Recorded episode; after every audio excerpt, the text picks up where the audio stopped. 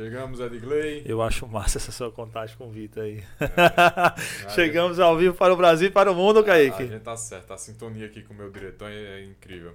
A Kaique Ferreira. Edgley Lopes, chegamos em mais um cast arretado. É isso aí, hoje com um convidado que não gosta de futebol, né? Jamais, é um cast que gosta de contar histórias arretadas.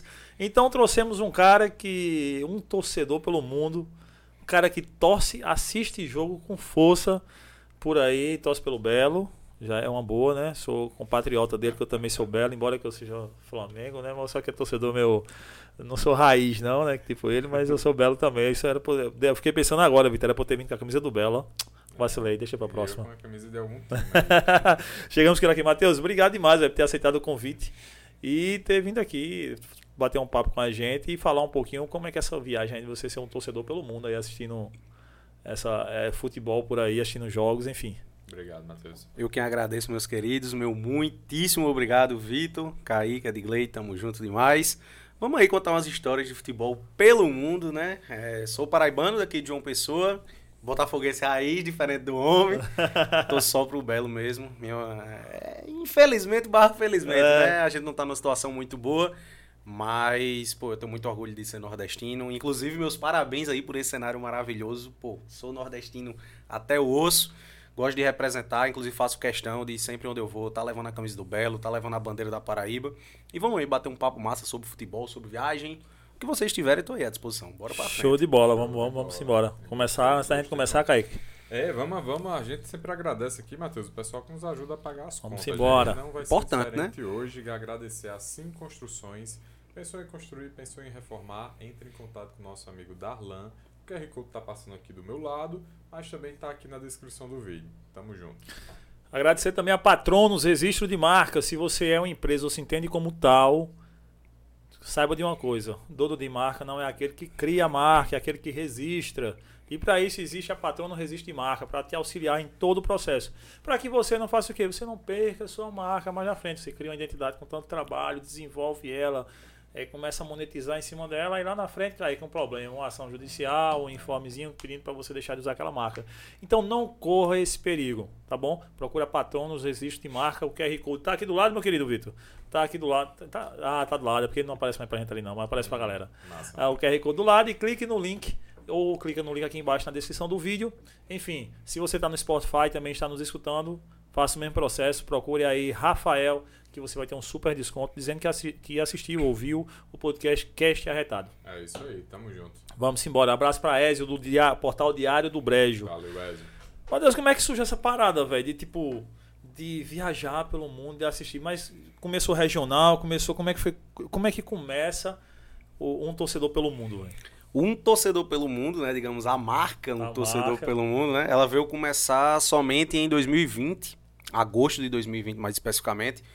É, eu fui morar na Hungria, velho. Completamente aleatório. Fui Isso fazer. Na pandemia. Durante a pandemia, ainda tem esse pequeno detalhe, né?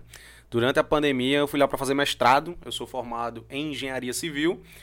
E fui morar lá. Eu sempre quis morar fora. A verdade é essa. E eu buscava oportunidade de morar fora, de uma remuneração, não ser bancado pelos meus pais, é claro.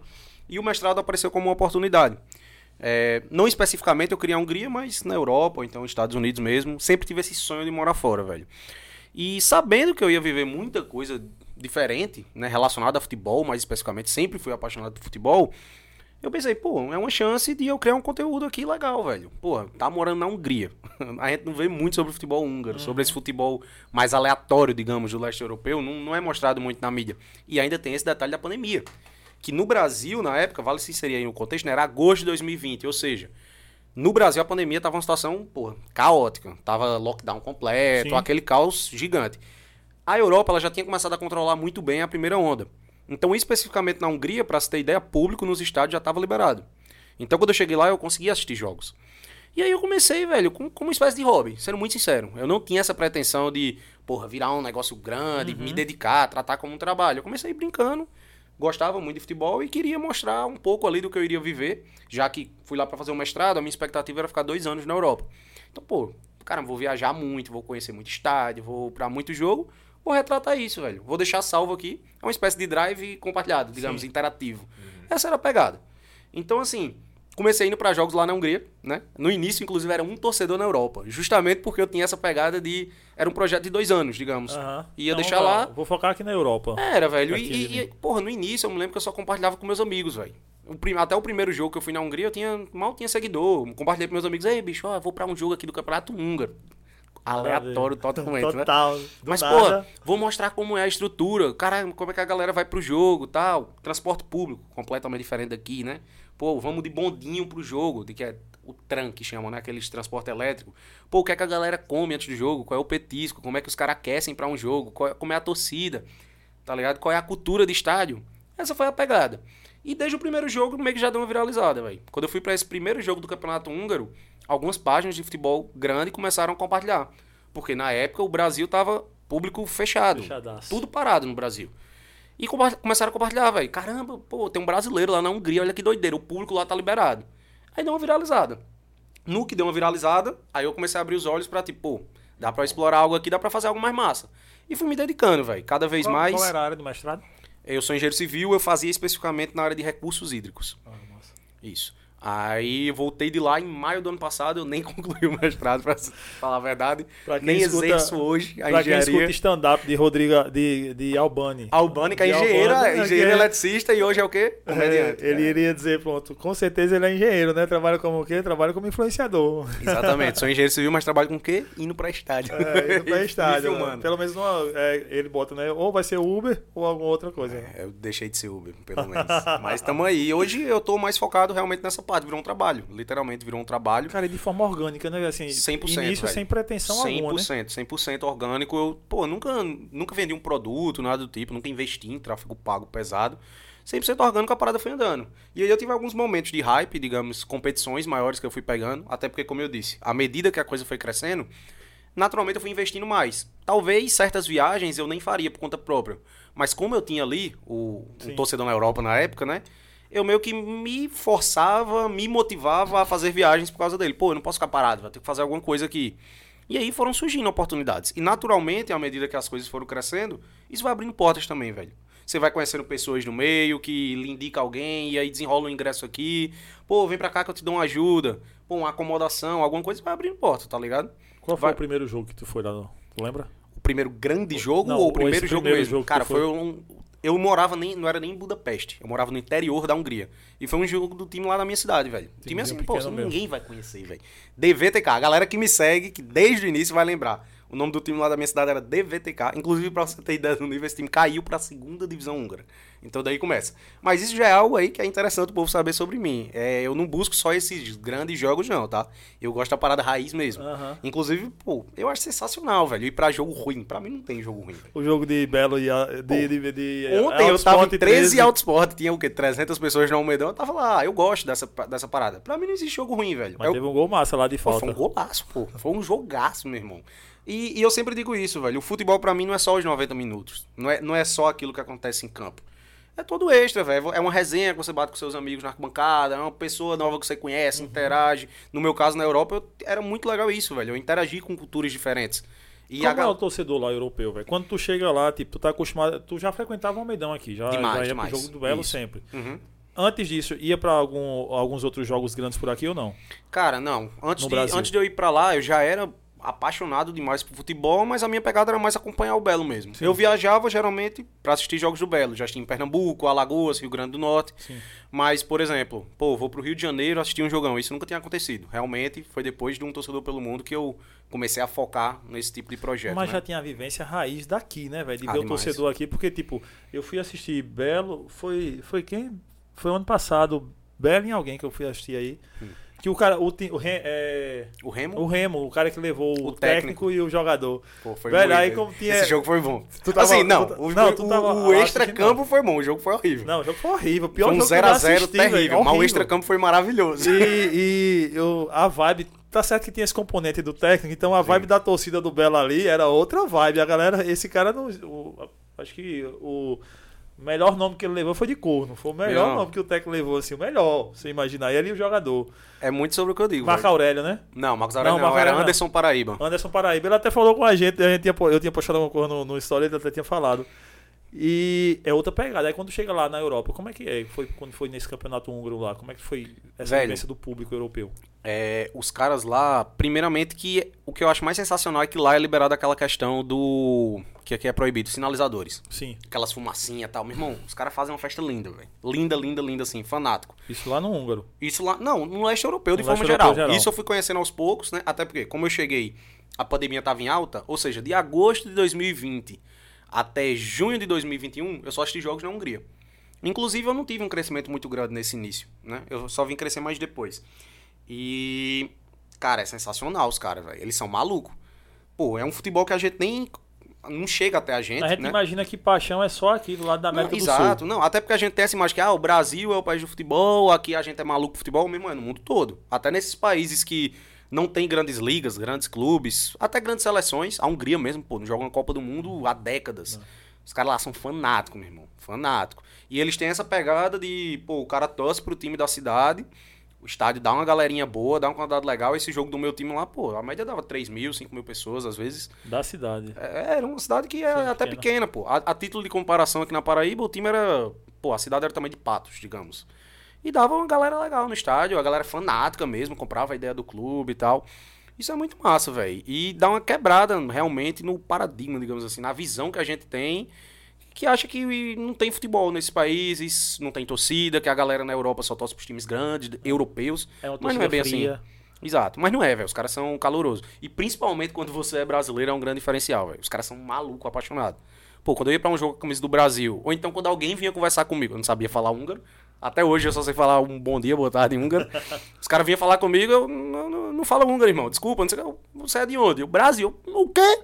Mesmo tá do Brasil. O que? Brasil, what? What are you doing here? O que é que você tá fazendo aqui, meu irmão? Pô, tu é do Brasil, um país sensacional, o futebol é maravilhoso. Tu veio bater aqui, tu tá fazendo o quê aqui? E criava-se essa, esse clima muito amistoso, muito legal. Os caras, meu irmão, vem aqui que eu vou lhe pagar uma cerveja. Olha aí, ó, tá aparecendo aí na tela. DVTK era o querido time. Meu irmão, olha a estrutura dos estádios, tá? Isso aí é outro detalhe a ser. Isso é desse time de, de, Esse da foi o primeiro jogo que eu fui na vida. Inclusive tá aí, ó, 0-1 na marcação. O time perdeu, diga-se de passagem. Campeonato Húngaro 2020-2021. 12 de setembro de 2020. Público, 3.032. Olha aí, é essa faixa. Ô, Caramba. Matheus, e a experiência de morar fora? Foi boa? Cara, é, eu queria muito viver isso justamente pra, digamos, saber como é que eu me sentiria. Eu, eu, eu tinha muito medo de não viver isso e me arrepender um dia de não ter tentado. Então, assim, digamos que, pô, foi durante a pandemia. Eu confesso que, pô, foi uma área do mestrado que não era a minha paixão profissional. Como eu disse, eu queria morar fora, então eu busquei alguma forma de ir. Eu me arrisquei muito, velho, mas era algo que eu queria muito e pra mim valeu super a pena. Eu, hoje, a título de hoje, eu não tenho vontade de morar fora. Construir minha vida fora do Brasil. E eu até queria ter essa vontade, velho. Porque, pô, a qualidade de vida é outra, velho. Socialmente falando, não se compara, meu irmão. Tudo funciona lá fora.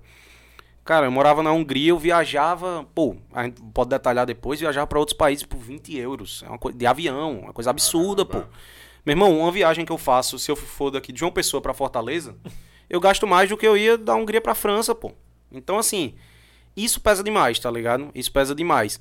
Mas em contrapartida, eu acredito que para o brasileiro essa parada da adaptação pode até ser um pouco mais complicada, porque a gente é muito caloroso. Para mim pesou muito isso. Gente, eu sou um cara muito caloroso, eu gosto de ter minha família por perto.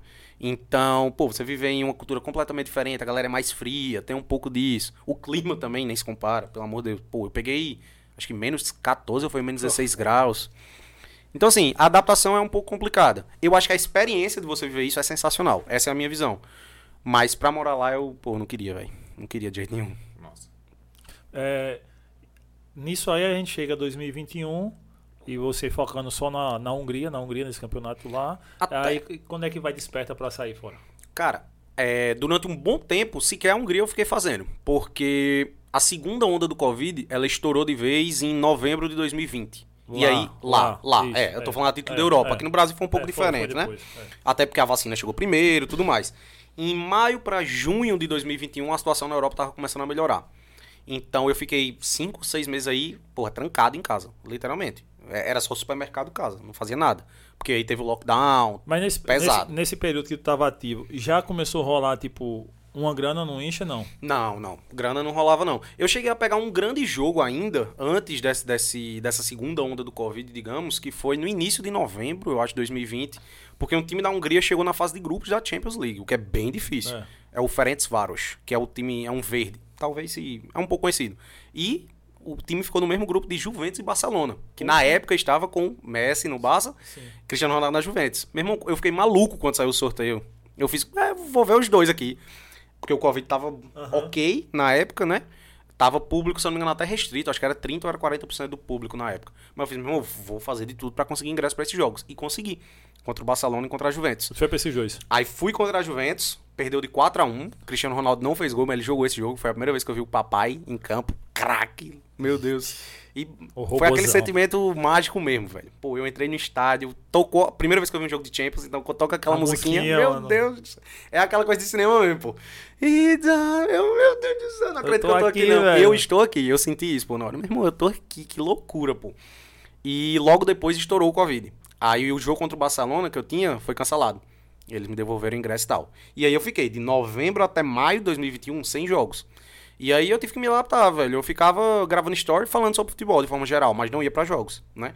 Então, assim, até maio de 2021, quase um ano até de Instagram, eu nem, nem cheguei a crescer muito. Não lembro quantos seguidores eu tinha Mas aí nesse- nesses stories, nesse meio tempo, tu já tinha entendido. Pô, mano, vou focar nessa parada aqui. Quero dar o gás. Assim, Vou ver o que vai rolar. É, a minha prioridade, claro, ainda era meu mestrado, Sim. era minha vida como engenheiro. Eu tratava aquilo ali já como um trabalho, algo que eu quero tentar crescer, sendo que estava complicado naquela época.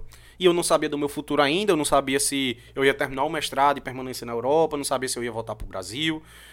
Como eu tinha muitas dúvidas, eu ia levando. Pô, era, sempre foi uma parada leve pra mim, velho, porque eu amo isso.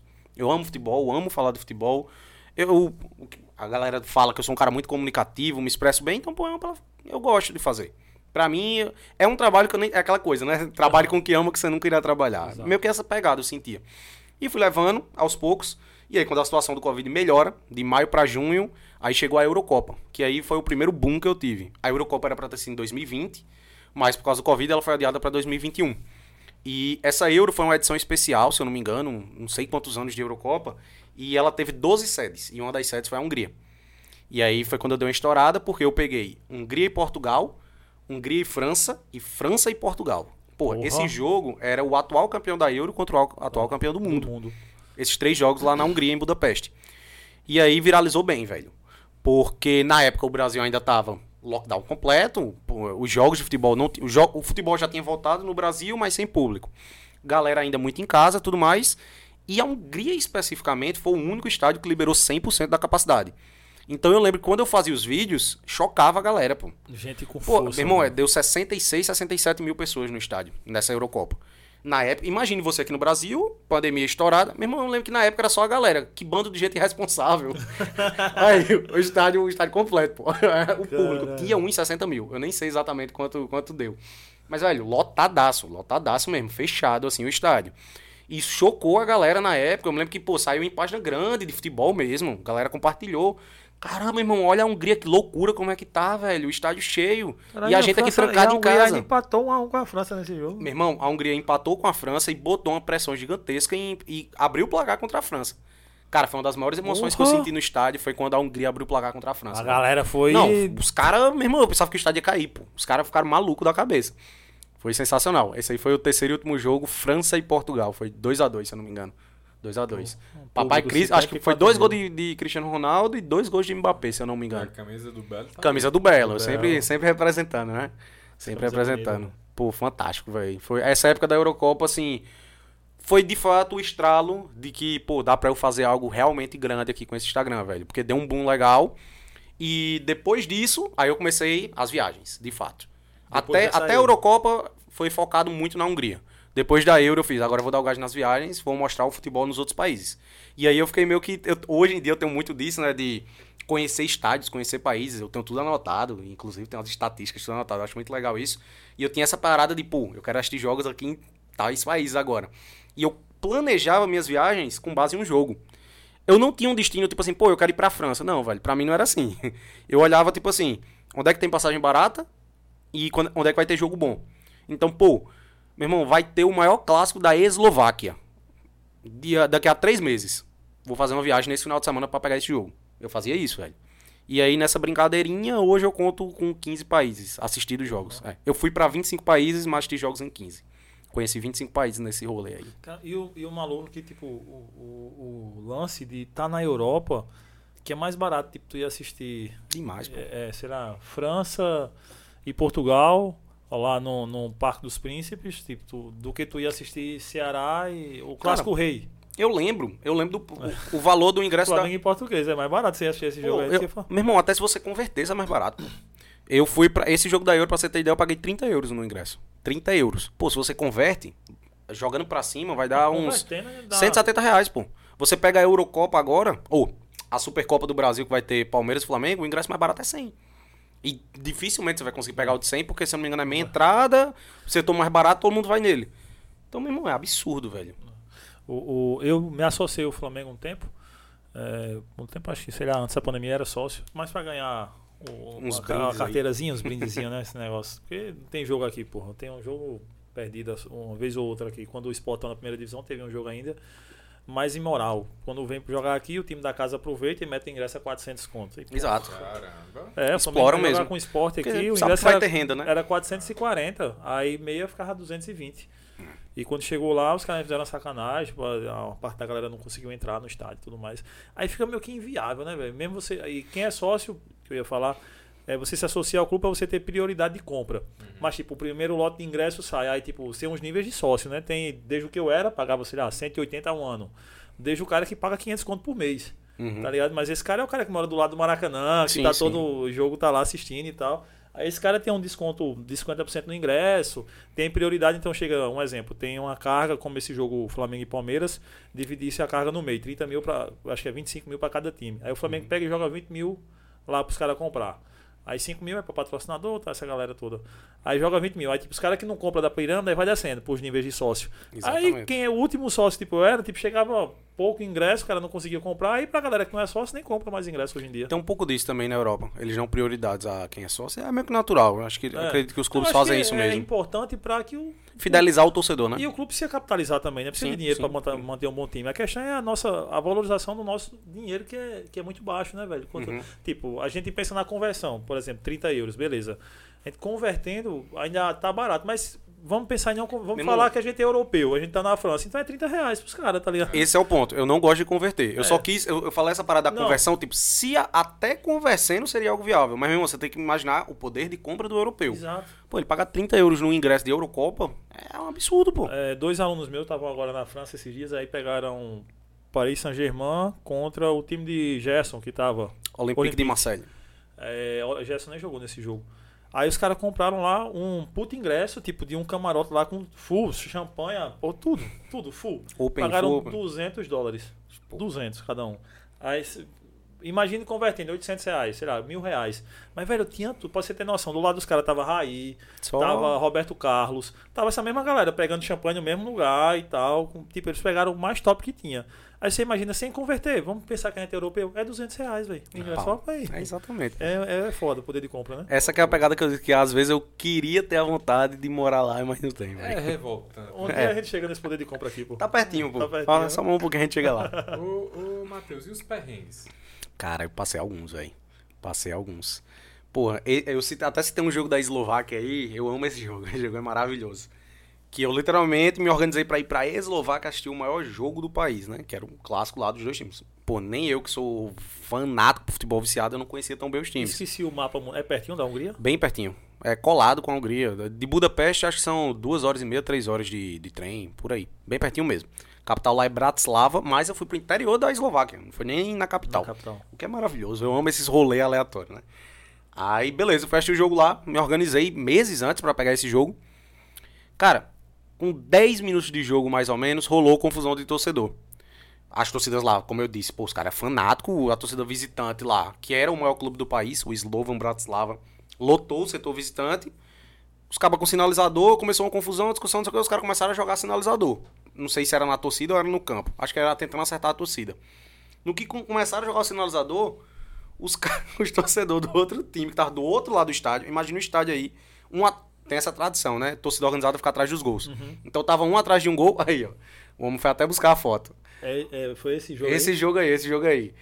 Tava torcida, uma torcida atrás do gol, a outra no outro. No que um começou a jogar sinalizador, os caras estavam ali atrás, ó. Atrás daquele. É, começaram a jogar sinalizador aqui do lado, que é o povão que chama, que não é torcida organizada. Aí a galera do time da casa ficou puta, tava aqui atrás desse gol, os caras invadiram o campo, meu irmão. 200, 300 caras.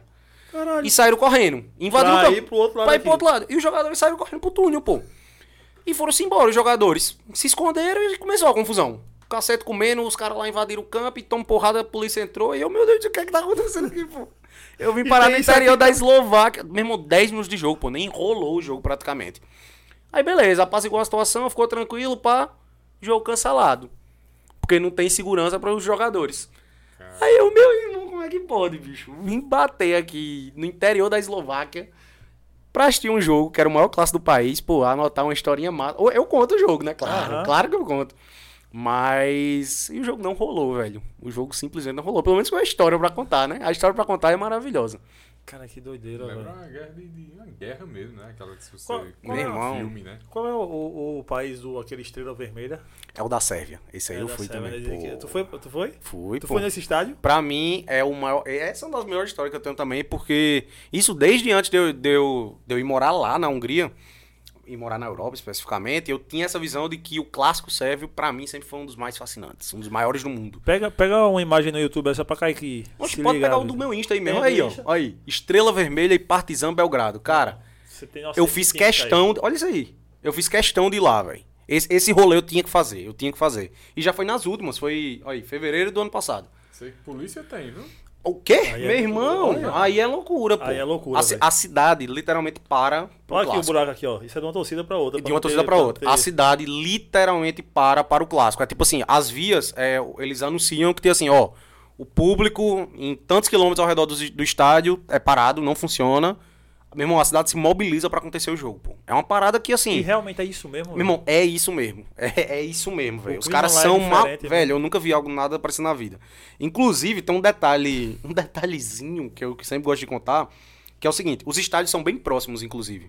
Acho que, pô, não dá um quilômetro de, de diferença do estádio do Estrela Vermelha para o do Partizan. Esse aí foi o do Partizan, estádio Raiko Mitic, que inclusive é chamado de Maracanã também. Maracanã. Maracanã, eles chamam. E, meu irmão, no estádio do Estrela Vermelha tem um tanque de guerra na frente. É uma longa história, velho. Envolve a dissolução da Iugoslávia, tem todo um contexto político, partidário por trás. Tem um tanque de guerra em frente ao estádio do, do Estrela Vermelha.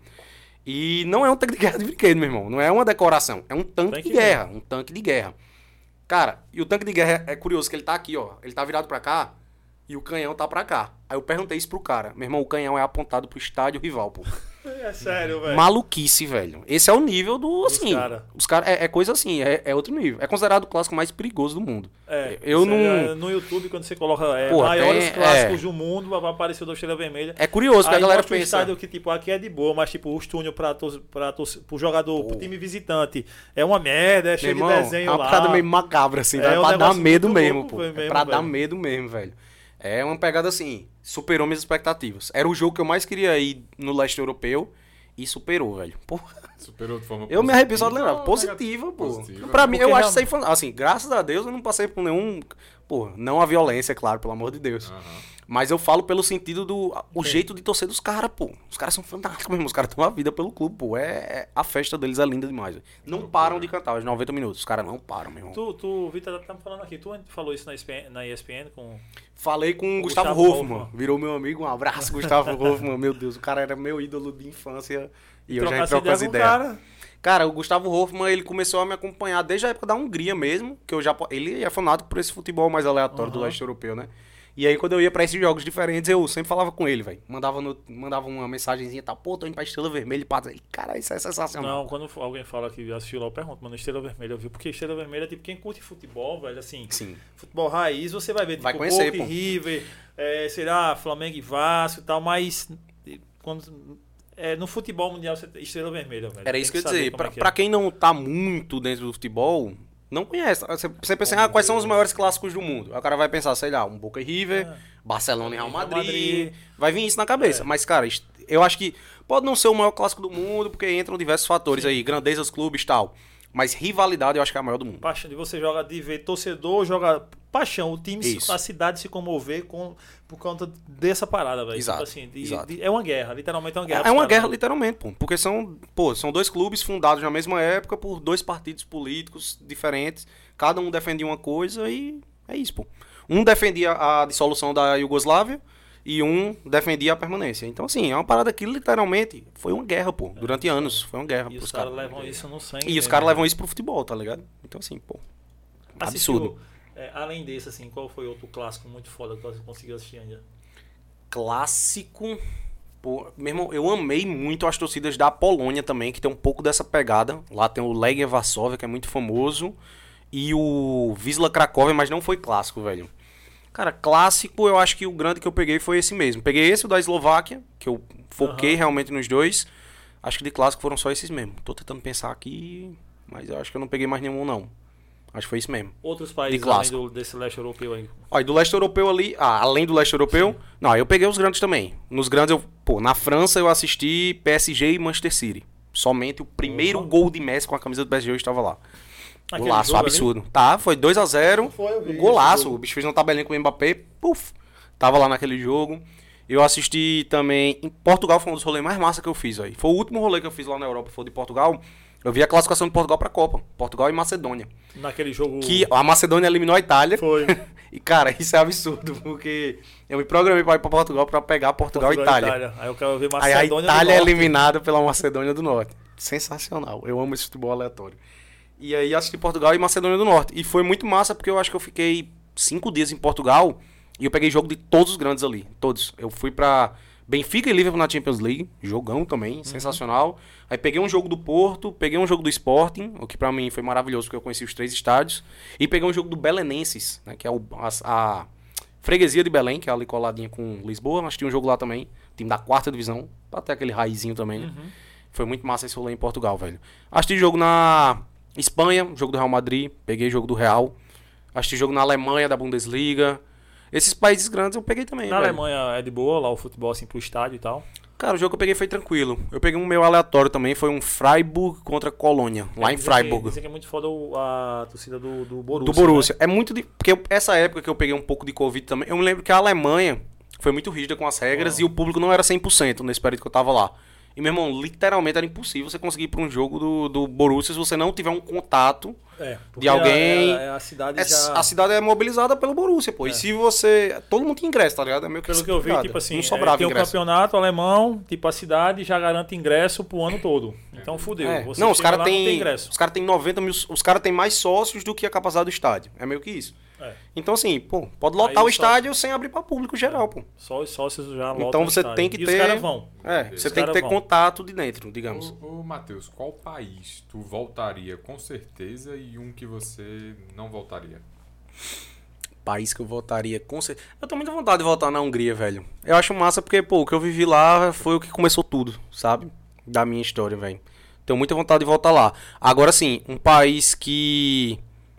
É, tiveram países que eu fui que eu não assisti jogos. Que eu meio que tenho essa parada de, pô, ficou Qual foi? faltando ali. Não assistiu? Eu fui pra Áustria e pra República Tcheca. Foi o primeiro rolê que eu fiz. Foi até antes da Eurocopa. Lembrei agora, inclusive. Antes da Eurocopa, eu fiz esse Eurotripzinha rápida ali. Acho que foi cinco dias mais ou menos. Fui na Áustria, na República Tcheca e na época ainda não tava liberado. Público lá. Ah, Aí não assisti jogo nesses dois países, velho. Tinha muita vontade de assistir jogos nesses. Um país que eu não votaria, porra, o Catar. Depois a gente chega na Copa do Mundo, mas, pô, eu fiquei. É, depois a gente detalha, mas, meu, eu fiquei tempo demais no Catar já. Por mim tá bom, show. Não é que o país seja ruim, é que eu já passei tempo demais. Vivi o que tinha de ser vivido na minha concepção. Pra mim foi maravilhoso já. também. Pô, é minúsculo, eu conheci tudo já. E fiquei, pô, 30 dias no Catar. Matheus, e aí, aí, tipo, quando pega depois já zerou Copa tal, aí já começa meio que o Instagram render alguma coisa pra tu? começam a aparecer parcerias pontuais, digamos. Começou a aparecer gente pedindo pra eu divulgar coisa nos stories, por exemplo. Eu acho que depois da Euro, eu tava com coisa de uns 7 mil a 8 mil. Sendo que, como eu disse, sempre foi 100% orgânico e muito nichado, né? Meu público sempre foi muito nichado. Era a galera que realmente gosta de futebol, que consumia aquela parada, então começou a aparecer muita... É, tinham tipsters, que são os caras que mandam aposta. Pô, divulga meu grupo de aposta. Loja de camisa de time, pra caramba. Aparecendo, pô, eu te mando uma camisa e tu divulga aí minha loja. Começaram a aparecer umas situações assim. E naturalmente foi dando pra viabilizar uma coisinha aqui, outra ali. Então, eu, eu acho que mais importante até do que o financeiro propriamente dito, foi a rede de contatos que eu comecei a criar por causa do Instagram, velho. Networking. né? O networking é Porra, o fantástico. Gustavo Hoffman, por exemplo. Meu né, irmão, é- essa frase, eu tinha ódio dessa frase. Networking Networking. vale mais que dinheiro. Mas isso é um fato, meu irmão. Pô, você conhecer as pessoas certas abre muita porta pra você, velho. Tanto amigo que eu fiz aí nessa caminhada que. Pô, meu irmão, conheço um cara que vai te ajudar. Pronto, esse PSG e Manchester City, pra você ter ideia. Já fica aqui um abraço para meu querido Azaf Kervin, gigantesco. O primeiro nômade esportivo da história. Ele, se você perguntar a profissão dele, ele é nômade esportivo. Ele vive aí pelo mundo viajando também assistindo jogo de futebol. Cara, esse cara, os ingressos praticamente, se fosse pra comprar mesmo, era caríssimo esse jogo do PSG e City. Pô, é um jogo de Champions League Champions e tal. League é outro nível, né? E esse jogo eu fui porque eu peguei um ingresso na torcida do City, inclusive. Eu fui de visitante. Porque esse amigo meu que eu conhecia através do Instagram desenrolou a parada. Então acontecia muito disso, velho. Pô, esse jogo da Eslováquia, eu lembro, esse que não rolou por causa da briga. Um jogador, tinha um brasileiro que jogava em um dos clubes, ele me deu ingresso. Pô, caramba, eu tenho um amigo aqui, pá, tu vai pro jogo com ele. Então tudo isso, pô. Ho- Hoje, graças a Deus, onde eu vou praticamente, tem alguém que me segue, alguém, ou então alguém que eu conheço, ou um conhecido de alguém que vai me dar um suporte ali. Esse jogo da Sérvia mesmo aí, o do Estrela Vermelha que foi mostrado, era um amigo sérvio e um seguidor meu. Um seguidor meu trocando ideia comigo fez, meu irmão, teve uma vez que eu fui fazer uma trip, conheci um sérvio, ele é fanático pela Estrela Vermelha. Troca ideia com ele aí. Troquei ideia com ele, meu irmão, o cara me deu todo o suporte necessário lá, pô. Se eu chegasse lá, eu tinha até medo de ir sozinho pra esse jogo. Tipo, pô, sem nenhum conhecimento, chegar sozinho, perdido lá. Fui com um cara que era um torcedor local, conheci o estádio, pá, o cara, não, esse bicho aqui tá comigo tal. É outra coisa, pô. A experiência é outra, você vive muito mais a parada. Então esse, o networking realmente vale mais que dinheiro. velho. Mandaram aqui no chat, já trocou alguma camisa falsa com o estrangeiro? Aí é demais, nunca fiz isso não, velho. Nunca fiz isso não. Minha pegada era mais cachecol. Eu coleciono cachecol. Pô, eu acho lindo, sensacional, velho. Tô quase todo jogo assim que eu ia gostar de comprar um cachecol. Ah, é irado, né, velho? Você tem, tipo, tá, essa recorda... E lá, é- lá é Não, muito cultural. Até porque né? e sai mais em conta, tá ligado? Também, pô. Porque eu tinha muito isso, pô. Se eu for ficar comprando camisa. Pra trocar com De todo. caras, Não, né? nem sim, pra trocar pra trocar, não. Pra Pô, comprar camisa de recordação. pô. Pô, é caro. Porque assim, querendo ou não, eu tinha que converter às vezes. Porque minha bolsa lá não era grande, essas grandes coisas. Era mais pra sobreviver o dinheirinho que eu ganhava lá. Então essa parte de viagem era tudo, eu bancava por Aham. fora mesmo.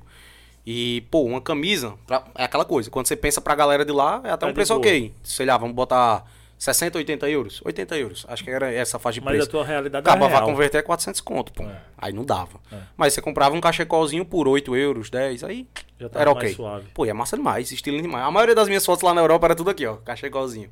E é bonito demais, pô.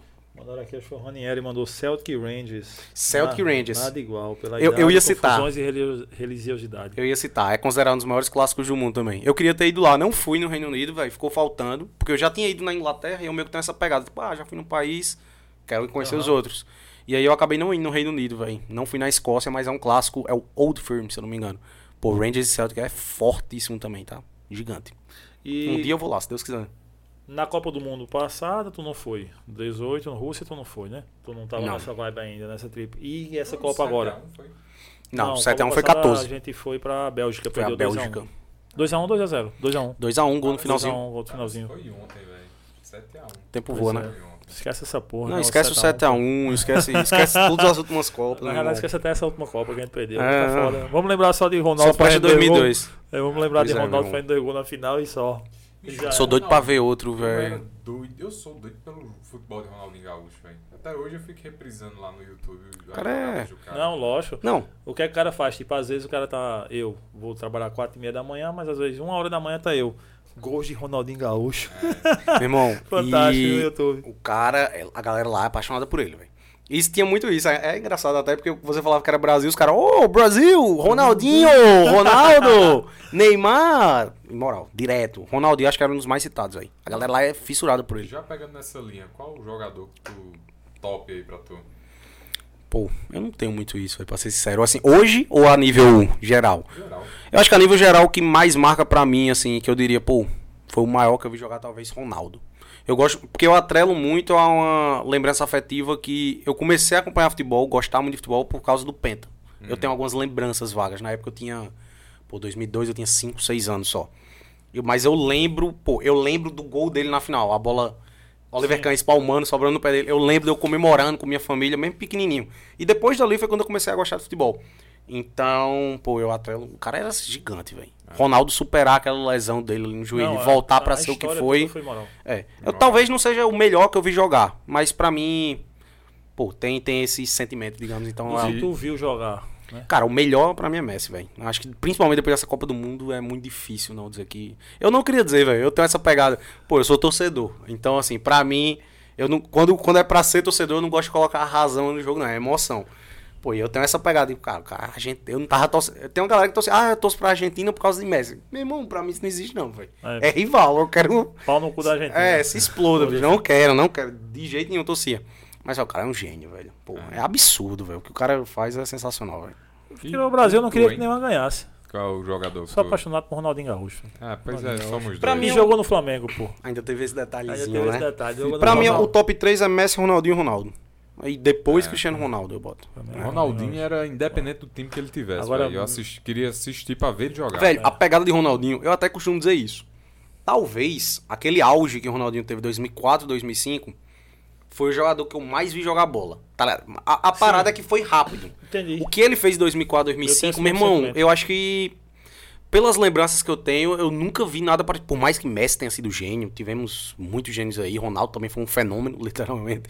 Mas, velho, Ronaldinho em 2004, 2005 era absurdo, velho. Cara, eu acho que eu vou botar na. A parada na... é que a carreira dele foi rápida, pô. É, Depois dali, é. puf, tá-. Eu vou praticamente cha- acabou. Eu vou né? chamar de idade moderna, mas vamos dizer, de 90 pra cá, eu acho que ninguém jogou bola como o Ronaldinho Gaúcho. Velho, o que ele fazia Agora era o surreal, problema é, velho. você disse bem, resumiu muito bem. O problema é que foi um ano. Exato, exato. Assim, o maior jogador dos últimos 30 anos jogou bola em um ano só. Cara, mas o apelido dele de bruxo pra mim é sensacional, porque, meu irmão, É. parece magia o que o cara fazia. E, E... e Dominar a bola nas costas, tocar sem olhar, enfim, tudo que ele. Tem uma, tem uma jogada que eu achei jogo, a, a, assisti, tava assistindo esse jogo, que ele mete uma bola pra um galê, cara. Eu não sei se é um. Se é um pô, é um cara da. da no um- Barcelona, no Barcelona. Que ele dá uma bola, que ele tá na ponta esquerda, ele dá de chapa da direita aqui, a bola vai cruzar a grande área todinha e pega o maluco entrando de lá e chapando, fazendo um gol, velho. É, então, pô, era é. Johnson, o islandês, era esse Ah, doido? era, Não era um grandão? Era um grandão, grandão. O maluco chega encostando. Pô, mas ah, como é que a bola chega lá, velho? Tipo, tinha 30 Não, jogadores ele- na frente ele é dele, como é que a bola mano. chega? As jogadas eram belíssimas. E os companheiros deles de saber que, tipo, de ter a confiança de que a bola vai chegar. De, tipo, ele disse, tem entrevista dele até dizendo na- quando ele jogava que às vezes a dificuldade é que o cara às vezes não acredita que a bola vai chegar Exato, lá. E exato. o cara não dá continuidade, mas quando pensar que na bola chegaria lá no cara. Velho, a maior prova de que o cara é um gênio é o... a torcida do maior rival aplaudiu o cara de pé, É, no, isso no é- estádio é, dele. É inadmissível que isso tenha Exatamente. acontecido, né, Mas o velho? cara era tão gigante, tão respeitado que pô, cara- foi, foi normalizada a parada. Porra, irmão. meteu três gols nos caras. Não tem como, tá ligado? É, esse cara é um gênio, vamos aplaudir, pô. É. É. isso, tá ligado? O cara é fora da curva, velho. Um cara que eu pensei que ia ser uma ascensão, assim, pelas jogadas. Neymar! pelo- Não, Ah, tá. o Pato. Foi longe. Aí foi Bicho, longe. o Pato quando Cara, começou com Quando começou ali, mesmo ali no no iniciozinho, né? iniciozinho. Eu só lembro dele Caramba. no, pô, no Mundial de Clubes. Eu, eu nunca me esqueço disso. Ele, quando ele, ele meteu um driblezinho assim. Doido, ombro. Meu irmão, eu criei ele no Boba Pet tudo 99. eu lembro disso demais, pô. Meu irmão, ele, no início ali, No ele início, era. Pô, eu pensei que ele ia a, fazer uma ascensão. Não, eu, eu nunca me esqueço de uma, uma capa da revista Placar que o Pato saiu do, do Inter, ele foi pro Milan. Na época, Foi. Ronaldo Fenômeno tava lá. Era tipo assim, te cuida, Ronaldo. Era. É. Pato vem aí. Pô, mas a gente, tem vários jogadores que a gente criou É. uma expectativa Nilmar, muito por grande. exemplo. Nilmar. Nuanço. Leandro Damião. Leandro Damião, Pô, tinha merda. tudo pra ser um 9. É. Pô, Leandro Damião é o cara que veio do Terrão, começou a Foi. 19 anos e Eu tal. lembro, foi pro Inter. Pro Pô, Inter, mas não. Tem muito cara que é Ah, assim, meu. mas- Ganso também. Nossa, Luan, o grande Luan. Olha a revista Ah. placar. É, te cuida, Ronaldo. Aí não existe a é página. isso, aí. Bota lá no outro, pô.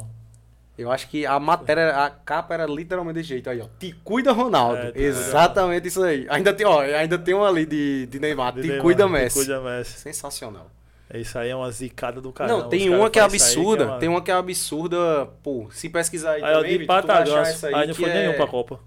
Se, se pesquisar aí, vai achar, velho. Eu não lembro qual foi a, ma a matéria. Rapaz, essa placar é um seca de jogador da porra, viu? Porque Não desde é. todo mundo que ele botou aqui não deu porra Não nenhuma. vingou, né? Pato no Corinthians não deu porra Pato, nenhuma. ganso. Bicho, O pesquisa aí, gigante por favor. acordou, pronto, a gente saiu da Copa. Esse pra, mim, esse pra mim supera todos. Só o tempo dirá quem é maior.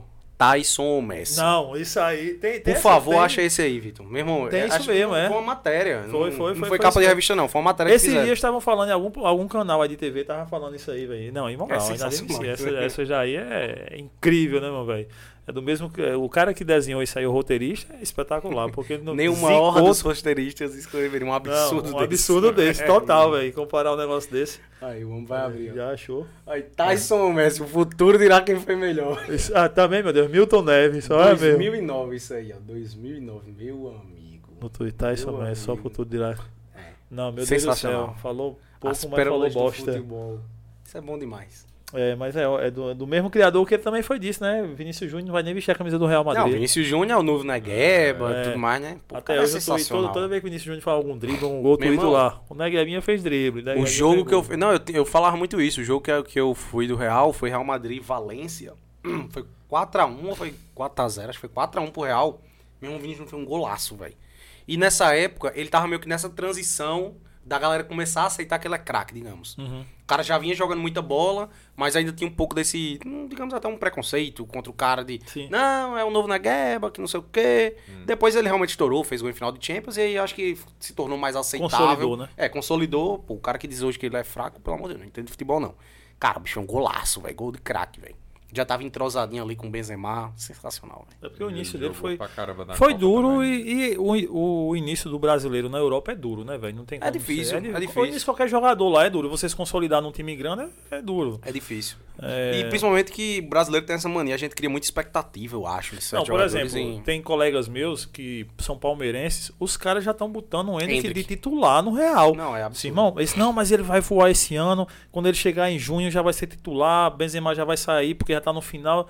Vai pro banco pra depois. Mano, não é assim, porque lá existe uma cultura. Tipo, Claro. o cara chega, tipo, tu não chega e senta na janela, não, velho. Tu pode ser, tipo, Pelé. Chega lá, calma, garotão, deixa eu testar a tua aqui. Aí os caras botam pra Vai testar devagarinho, mesmo, é vai isso aí. testando, bota no time B, porque todos os caras, todo time tem um time B, bota Tem os caras lá no time B pra dar uma olhada como é que foi. E aí vai vendo como é que o cara vai desenvolvendo, né? Exatamente. Que a pegada é outra. E o Catar, vamos entrar nesse mundo Catar aí. Como é que foi essa parada de tipo, ah, aí tu volta pro Brasil quando, efetivamente? Aí eu terminei esse rolê da Europa em abril. Abril pra maio, acho que foi essa época, do ano passado, Do ano 2022. passado, 2022. Abril pra maio 2022. Tinha muito medo, velho. Se tratando de um torcedor pelo mundo. Acho que na época eu não tinha nem 10 mil seguidores ainda. Tava com uns 9 mil, acho, quando eu voltei. E, mas eu tinha um engajamento legal, sempre tive, sempre gostei de fazer a parada. Mas assim, como eu já tratava um pouco como um trabalho, e principalmente porque eu não decidi não concluir o meu mestrado, né? Eu abdiquei, eu tinha um receio de voltar pro Brasil e a parada não vingar. Eu tinha meio que isso na cabeça, tipo, caramba, velho, será que eu só cativei a galera porque eu mostrava um conteúdo diferenciado no leste europeu? Enfim. Só beber uma aguinha aqui. Fica à vontade. É porque já eu tô Mas, mas, tipo assim, eu mantive a pegada quando eu cheguei no Brasil. Mas, claro, numa escala menor. Sou daqui de João Pessoa, voltei a morar em João Pessoa. E aí comecei a pegar uns joguinhos por aqui, velho. Então eu peguei Fortaleza e River Plate na Libertadores. Que Fortaleza chegou na Liberta. Uhum. Aí peguei um jogo do Ceará. Aí Fortaleza, sensacional. Mesmo a torcida do Fortaleza é absurda, tá? Quase 50 Absurda. Os caras lotam. Não, tudo. meu irmão, e os mosaicos são coisa linda. pô. Incríveis, São- incríveis. Esse foi maravilhoso que os caras fizeram o protesto contra o racismo. Sim. Que tava na época que teve o moído torcedor do Boca, que Sim, fez o negócio sim, de sim, macaco. sim, os caras- Sensacional, velho. Tem muito isso em torcida, né? Infelizmente, velho. Cara, Principalmente quando Infelizmente, se envolve torcida, bastante, quando se envolve argentino. Quando É, exatamente. Somente. E aí eu comecei a. Eu, eu tive essa visão de, pô, não tem muita gente que faz esse conteúdo que eu faço no Nordeste. Tem uma pegada mais a nível nacional. Muitos que eu acompanhava, galera de São Paulo, Rio, tem bastante. No Nordeste não tem muito. Então vamos meio que focar aqui. Explorar aqui esse território que não tem tanta gente. Comecei a dar o gás, velho. Fui pra jogo do Fortaleza, do Ceará. Viajei pra Maceió, assisti o clássico lá, CRB e CSA. Aí Pernambuco, assisti o, o Náutico campeão pernambucano, eu tava lá. Vi jogo do Santa Cruz na Série D, torcida fantástica também. 44 Santa é mil foda. pessoas numa Série D, absurdo. Agora, é, se- essa eu não sei, Pernambucano, que rodada é essa do Pernambucano? Se é a primeira, Tá na segunda? terceira, eu acho Terceira agora. Teve rodada. o clássico contra o Náutico, foi o 3x3. Clássico agora, os caras lotaram estádio. Moral. Lotaram estádio. Não, é velho. absurdo. Aí, pô, jogo do esporte, eu peguei a reta final do esporte, aquele esporte Vasco que teve a confusão. Sim, tu Que tava era lá. praticamente o jogo do acesso ali dos caras. Tava lá naquele jogo que Raniel bateu o pênalti, provocou os caras, invasão de campo. Como é que foi Mais ali, um jogo que não terminou. Véi, tava 49 de Eu acho tempo. que a zica é ele, vice-feito, do A jogo do sou eu, não, não é só na Europa que eu assisto jogos não E não concluídos. concluído. Meu irmão, o Raniel bateu o pênalti aos 49, mas o juiz tinha dado 8 de acréscimo, Foi, eu acho. foi. Ainda era pra ter ainda uns 4, 5 minutos de jogo. É uma pegada dessa. Mas ele fez o gol de pênalti e provocou os caras. Aí os caras invadiram o campo pra dar nele. Somente, assim, de leve. Aí o time do esporte saiu correndo. Ou, o time do Vasco saiu correndo pro vestiário e disse que não ia voltar, meu irmão. Bateu o pé. Não tem segurança pra e gente. pro Vasco era bom também acabar o jogo ali. Porra, Tava empatando, né? Não, se empatou pra garantir o acesso pra aquilo É. ali praticamente. É praticamente tirou o esporte da briga e deixou o Vasco ali. Pronto, aí peguei essa reta final do esporte, comecei a focar nisso, velho. E continuei crescendo. Aí foi nessa época, quando eu voltei pro Brasil, eu criei o canal no YouTube também. Já era um torcedor pelo mundo. Justamente, eu fiz essa mudança, a transição de um torcedor na Europa a um torcedor pelo mundo, quando eu já tava decidido a voltar pro Brasil. Isso acho que foi final de 2021 e início de 2022. Faz pouquíssimo tempo, um ano só, digamos. Aí mudei pra um torcedor pelo mundo, que eu já sabia que ia voltar. Não fazia sentido manter aquele nome. Mas queria manter a pegada de viagem, ver jogo, sendo que aqui no Brasil é muito mais difícil, velho. Muito mais caro. E. Aí beleza. Fui fazendo esses jogos no Nordeste. Foi crescendo. Muito também pelo canal do YouTube.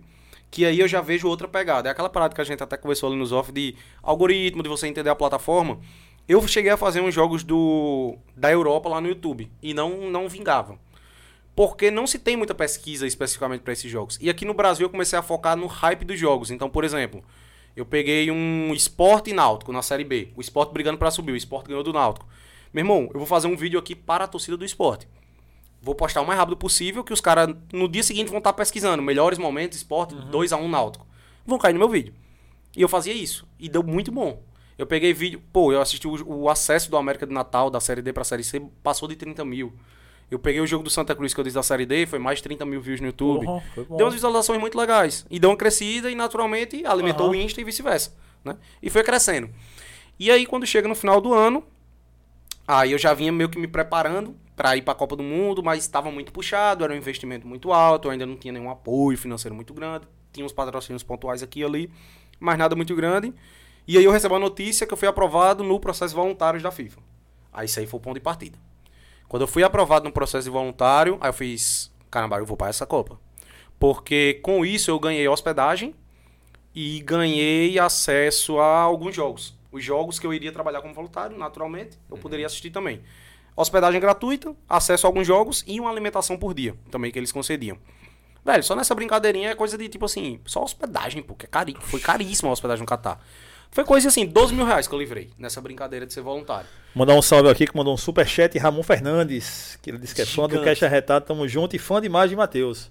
Valeu, Gigantesco Ramon. Ramon, Tamo, tamo junto, junto, valeu pelo superchat, pai. Tamo junto. Aí com essa aprovação do processo voluntário, eu botei a ideia pra frente, velho. Aí foi quando eu fui dar o gás mesmo. Isso foi em que, mais ou menos que mês? É, Pô, essa... a Copa foi em novembro, eu apliquei pro processo voluntário, acho que lá pra fevereiro, março, desde o início do ano, e vim receber uma notícia em junho, mais ou menos. Aí no que eu fui, foi até meio em cima, tá ligado? Pô, pra uma Copa do Mundo, Então, no, pra ir no pro máximo, Catar. tu ia desembolsar sei. a passagem. Tipo assim, a passagem e duas alimentação. Vamos dizer assim, pra comer três vezes por dia. O que eu iria bancar, tu disse? Sim, Sim, sim, ah, o que eu ia bancar por fora. É. Isso, e os ingressos, E né? os que também ingressos. são um pouquinho puxados. Na verdade, eu Mas, já tinha... mas eles te davam alguns, alguns jogos? Os jogos que eu iria trabalhar, Ah, eu acesso. ganhava acesso. É. Que aí, no caso, quando você é voluntário, você é voluntário de um centro. Então, no meu caso, eu fui voluntário de um estádio e eu tive acesso a todos os jogos desse estádio. Daquele estádio. É. E os ingressos, na verdade, eu já tinha comprado antes. Eu comprei os ingressos na primeira fase de vendas, quando lançou, no escuro ainda, nem sabia quais eram os grupos. Mas eu que já tinha essa pegada de, pô, conhecer estádios e tudo mais, eu comprei oito jogos no escuro, em oito estádios diferentes, em oito dias seguidos. Era literalmente um dia, um jogo por dia, oito dias seguidos conhecer os oito estádios da Copa. Uma pegada meio que low cost, tá ligado? Pra ser Aham. baratão. Pô, eu vou fazer um mochilão na Copa do Mundo do Catar. Que a galera dizia que era impossível, que a Copa dos ricos, não sei o quê, Aham. milionário. Falei, meu irmão, vou dar um jeito de fazer dar certo. É é uma viagemzinha de 10 dias aqui, chego um dia antes, pego oito jogos, oito dias seguidos, nos oito estádios da Copa, faço um conteúdo massa pra caramba aqui pro meu Insta e volto. Esse era o meu plano. Mas aí nunca fui aprovado pra voluntário, aí eu dei uma estendida, abri mais o leque, aí consegui pegar a fase de grupos toda até o início das oitavas. Esse era o meu plano. Até porque, à medida que a Copa do Mundo vai avançando, os ingressos ficam caríssimos. Sim, só a título de curiosidade, esses primeiros ingressos que eu peguei foi coisa de 60, 70 dólares cada um. Cada peguei um. oito. É, pô, 300 reais o ingresso de Copa do Mundo. Não é caro. Claro que, pô, é não, caro. o ingresso pra, não, Mas mas quando você pensa Copa do Mundo, Copa, 300 reais não é não. Copa não é. do Mundo não é Exato. caro. E comprei. É caro só se o cara tivesse pego, tipo, Catar e Equador. Aí... Ah, Pô, foi a abertura. Sensacional. tá? Não, a abertura, menos o jogo. Não, mas né? eu peguei um joguinho ruim, velho. Eu peguei um Austrália e Tunísia. Maravilhoso. 1x0, sofrido. Ah, foi. Eu- como a gente tinha um bolão aqui, eu tava assistindo todos os jogos, velho, mas isso aí também foi. Meu foi sofrido. 7 horas da manhã no Brasil esse jogo, eu ainda lembro desse detalhe. Que É. virou até meme, pô. Meu irmão, se você acordou 7 horas da manhã pra achar Austrália e Tunísia, Você sabe que você gosta de futebol. Muito, muito, muito, Comigo é essa muito. pegada. Aí, meu irmão, eu ainda dei uma sorte muito grande, porque eu comprei os oito jogos no escuro, eram oito estados diferentes e tal. Aí, nesse meio, veio Brasil e Camarões, veio Argentina e Polônia, Bom. veio França e Dinamarca. coisa, Argentina e Não, Polônia. cara, a maioria dos jogos era tipo o cabeça de chave contra o segundo do grupo, tá ligado? Argentina e Polônia, era a, a Polônia era o pote 2, né? A Argentina pote 1. Sim. Um. Aí teve Croácia e Bélgica, pô, dois times que Bom. foram semifinalistas na última Copa. É. Teve França e Dinamarca, pote 1 e pote 2 também. E o do Brasil e Camarões. Acho que esses quatro aí foram que se destacaram. Aí, beleza. Já tinha comprado esses ingressos, então meio que era um gasto até que eu já tava meio que. Pô, tinha comprado em fevereiro, isso já era junho. Tinha até esquecido assim desse gasto e se eu não fosse pra Copa eu venderia. Essa era a minha, minha ideia. Ganhava Já tinha um terminado de pagar ganhava esse dinheiro bom, ganhava dinheiro bom, meu irmão. Os caras revendiam ingresso lá absurdo, meu irmão. Era cambismo rolava solto. Se os cabos pegassem lá era moído. Aí, meu irmão, fora isso, quando eu confirmei a viagem pra Copa, eu fiz, cara, vou, vou pegar o Brasil também. Aí me organizei pra pegar o Brasil. Então foram esses oito jogos aleatórios aí que eu tinha comprado no escuro. Mas, aí já tinha Brasil e Camarões, né? E comprei os outros dois do Brasil. Brasil e Sérvia e Brasil e Suíça. Que eu já tive que pagar um pouquinho mais caro, porque já tava mais à frente e tal. Mas eu consegui comprar diretamente no site da FIFA também. Então não foi tão caro. Ainda pegou. Mas pegou o quê? Uns 150 dólares cada um? Cara, acho que foi nessa mas- faixa, velho. Convertendo, acho que dava uns 8, até um pouquinho. Era por aí. Convertendo o dólar convertendo 5 cinco conto, era uns 800 reais. Foi um pouquinho puxado. Mas, pô, era o Brasil na Copa. É. Ia pegar os três jogos do Brasil na fase de grupos pra mim, pô, sonho já. Chorei feito menino na Copa do Mundo. Beleza, esse era o meu plano. Tinha os oito jogos, o- mais esses dois do Brasil, totali- totalizava 10. Ficava até fase de grupos. Fechou. Mais os que eu ia trabalhar. Que eram sete. Sete jogos, ou seja, totalizando 17. Pô, sensacional. Muito além do que eu esperava. Meus pais chegaram junto, deram uma ajudinha com passagem, pô, ajudaram com umas milhas que tinha e tal. Consegui bancar a viagem. Fui embora pra Copa. Hospedagem lá pela FIFA. Hospedagem por conta da FIFA, por conta do rolamento, como eu gosto de dizer. A FIFA bancou o papai. Qual foi o grande diferencial, velho? Pelo fato de eu ser voluntário, eu tinha que chegar cedo. Porque tinha parada de treinamento, orientação, até pra questão da hospedagem mesmo, que era a FIFA quem bancava, tinha que lhe alocar tudo mais. Exigia quantas línguas? Só inglês? Não, inglês. É. Só- Não, precisava nem inglês fluente, não, mas avançado. Desenrolar, Você tem que saber desenrolar. Até porque é como os caras dizem, você é a cara, você é o coração da FIFA. Tipo assim, eles lhe avaliam mesmo, você tem que ser uma pessoa comunicativa, tudo mais, porque você é o cara que vai tirar dúvidas das pessoas no estádio, tudo mais. E aí a Copa do Mundo, velho, eu não sei exatamente se começou 21 ou foi 20 de novembro, acho que foi 21, 22 por aí. E eu cheguei lá dia 15, uma semana antes praticamente. E fazendo meu conteúdozinho, como eu sempre fiz. E qual foi a, parada? Mesmo eu fui um dos primeiros, acho que influenciador, criador de conteúdo, eu fui um dos primeiros mesmo, velho. E aí deu um boom. Porque, pô, caramba, olha esse cara, velho. Caramba, o bicho já tá lá no Catal, como é a estrutura lá? Todo mundo curioso Meu pra saber irmão, como é que caramba, era. que ma... Velho, as coisas, mínimos detalhes, pô. Meu irmão, olha o metrô, que loucura, velho. Pô, olha as ruas aí, como é que são. Parceriazinha aí com o Belo, né? Os camelinhos ali de fundo. Aí deu um boom muito bom pra mim, velho. Estourou mesmo a parada, velho. Eu saí, eu me lembro que eu saí do Brasil com 14 mil seguidores. Em... Eu comecei a Copa, eu acho que eu já tava com uns 25. É umas publicações até que estão fixadas lá em cima, Vitor. Vai- a- Pra eu mostrar a primeira, quando eu cheguei lá, essa aqui. Quase dobra rapidão. Porra, foi, dobrou. Não, a parada dobrou. Eu bati quase 28 mil. Pô, deixou de ser sonho mais um que transforma em realidade. Tô no carro. E irmão, maravilhoso, uf, mas a quase 6 mil curtidas ali. Quase top demais. Estourou, velho. A parada, assim, foi muito além do que eu esperava. Mas, assim, na minha cabeça foi o quê? Valeu a pena Essa é a bandeira que tu sempre tá com Sempre ela. usei. Essa E bandeirinha essas da história. assinaturas, velho? São meus amigos, minha família. Antes de eu ir morar na Hungria, fizeram uma despedida, uma surpresa pra mim e me presentearam com essa bandeira que todo mundo assinou. Assinou. E, E ela eu é- carrego ela. E essa é a bandeira que toda Cara, foto que tá, tu Eu com posso uma perder bandeira. ela e o passaporte, né? Que o passaporte eu não vou dizer que eu ando sem. É ela e o passaporte, meu irmão. Eu levo pra todo canto, velho. É uma forma que eu tinha de não me sentir sozinho. Até porque. agora, isso é uma das coisas que a galera mais pergunta. Meu irmão, tu tem coragem de fazer as paradas sozinho, vai Tem medo não? Bicho, teu não. Eu meto a cara e vou. Na Europa, 90% dos meus rolês foi sozinho. Mas eu levava a bandeirinha. Aí eu me sentia com a galera. Tem esse peso emocional, velho. E aí, meu irmão, a Copa do Mundo foi literalmente a realização de um sonho, velho. Pô, só as fotinhas chorando ali, ó. E, e aí pronto, beleza, tu tá esses dias lá. Como foi o impacto de chegar no Catar, do que tu esperava que fosse e o que realmente é? Eu, culturalmente falando, eu acho que foi positivo, velho. Porque galera tinha muitas essas críticas, né, na época. Sim. Galera falava que, pô, é um povo preconceituoso, que não sei o quê, que a cultura é muito difícil.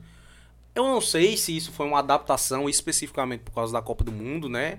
Às vezes até dava pra sentir que era um pouco disso.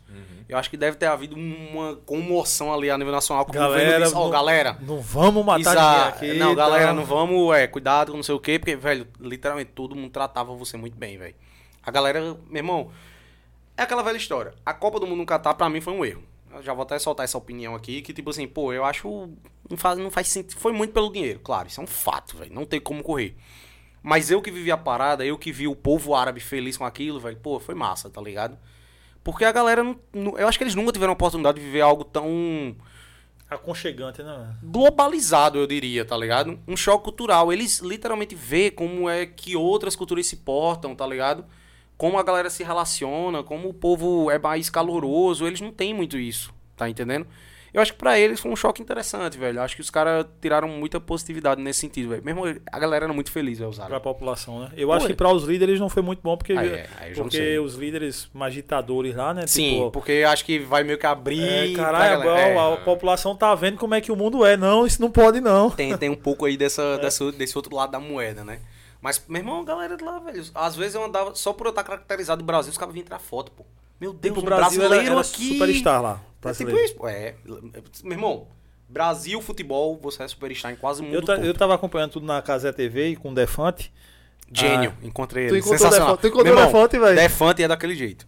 Não é, não é meme, aquilo ali não é personagem, não é nada. Ele é malucão, assim, doido da cabeça daquele jeito. 24 horas. Meu irmão, ele é doido, velho. Eu fui gravar, eu, fui- eu disse, deixa eu tirar uma foto contigo. Ele, pode tirar, pô. pode tirar." Meu irmão, deixa eu dizer um- gravar um vídeo dizendo que te amo. Eu fico com receio de, pô, os caras podem ser chato, não gostar. Grava, pô. Meu irmão, ele me deu um beijo. Ele, ah, tamo junto. Velho, Caralho, sensacional, velho. pô. Isso foi sensacional também pra mim. Não só esse lado do crescimento no Instagram, mas como eu disse, do networking. Networking Aham, vale mais network. dinheiro. Networking. Essa é a palavra, anotem, networking. Velho, conheci os grandão, se tratando de criação de conteúdo de futebol, que faz a mesma pegada ali que eu. Conheci os gigantes, velho. E isso pra mim, naturalmente, pô, abre muita porta, velho. Então, por exemplo, hoje, a nível de Brasil, eu agora já, pô, quero pegar uma Supercopa do Brasil. Vai ter uma final de Copa do Brasil, eu quero colar. Um final de Libertadores, eu quero colar. Vai ter um, um clássico, uma final de estadual até, quero ir. Porque eu consegui abrir muita porta, velho. O Por causa da Ramon Copa. mesmo até já disse aqui, Matheus tem que fazer uma parceria com a agência de viagem, fechar pacote pra Europa pra conhecer mais estádios e jogos. Quero, É um sonho. Alô, agências de viagem. É, vem um torcedor pelo mundo, paga nós. Quero, quero bastante. É, e Vitor até falou aqui do, do Mundial do Marrocos, se tu acha que, tipo, tu gostou da torcida do Marrocos, era mesmo aquela pegada mesmo que a gente viu na Copa do Meu Mundo. irmão, é, eu já conhecia a torcida do Marrocos desde antes. Inclusive, enquanto eu tava lá, eu cheguei chegou aí? a... Não, não fui pro Marrocos, não. Eu nunca fui na África, não. Eu cheguei a cogitar fazer uma viagem pra lá quando eu fui pra Espanha, que é bem pertinho. Sim. Bem pertinho mesmo. A Espanha do Marrocos é muito próximo. Cogitei fazer, mas não, não deu pra encaixar. Porque eu já conhecia a torcida do Marrocos. A do Raja Casablanca e o Vidado Casablanca. O Raja a galera conhece mais porque eliminou o Atlético É, Mineiro, né? é. Ali, Exato. no Mundial. Velho, os caras são fanáticos também. É conhecido, inclusive, por ser um dos maiores clássicos do mundo, esse aí, de rivalidade. Sim. Raja Casablanca e Vidado Casablanca. E as torcidas são fanáticas, meu irmão. Dos clubes, eu já conhecia. A torcida da seleção eu não tinha muita essa noção de que era como foi. O Marrocos foi a sensação da Copa, né? Foi. Chegou na semi. E pela proximidade, né? Pô, a África ali pertinho do Uhum. Catar, era uma das maiores torcidas da Copa. Mesmo os caras absurdo, velho. Era aquela parada assim que inflama mesmo. Inclusive eu ganhei uma camisa do Marrocos. História curiosíssima. Chegou um repórter pra mim, fez umas perguntas e disse: se você acertar três perguntas sobre o Marrocos, eu lhe dou uma camisa da seleção. Isso ele era um criador de conteúdo era um jornalista, não sei até hoje. E aí me perguntou, três coisas sobre o Marrocos. Ele perguntou: cite três clubes, três. Não, dois clubes, três jogadores da seleção, dois clubes e duas cidades. Aí eu respondi: pá, acaba, toma a camisa. É. Ganhou a camisa do Marrocos, velho. Sensacional. Guarda, caramba. de- guarda a recordação até hoje. Coisa E linda. isso em inglês, a comunicação em inglês. Inglês, foi. Três jogadores do Marrocos. Aí o Hakimi, Masral e Bono, que era o goleiro. Ah.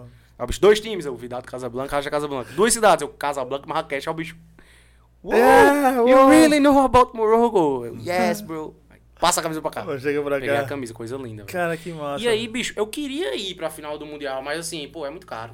É. muito caro. Talvez se eu fosse flamenguista, me empolgaria mais, mas não sou, sou belo. Sou belo. Não, se fosse Flam- eu, eu sou Se fosse flamenguista, mas flamenguista eu teria aí- que ficar um rim. É, Ia não. procurar um- alguém que comprasse um rim pra poder ir pro show. O pior é a passagem. Acho que lá não é nem tão caro, É, não. É mais a passagem mesmo, velho. É puxado. Eu cheguei a pesquisar, é coisa de tipo assim, uns 6 mil reais a passagem de volta. E aí nos jogos lá, vol- voltando pra Copa, como é que, tipo, a sensação de estar nos jogos ali, de assistir, como é que foi a pegada? Tipo, no estádio, era, era caloroso mesmo, como a gente via, tipo, ah, ou tinha muito receio da galera, tu sentia que, tipo, a galera de fora, os brasileiros, enfim, a galera Uhum. de fora tinha muito receio lá por conta das leis, das regras e tal. Velho, não, velho. É, é uma pegada assim que realmente é um clima que contagia geral, velho.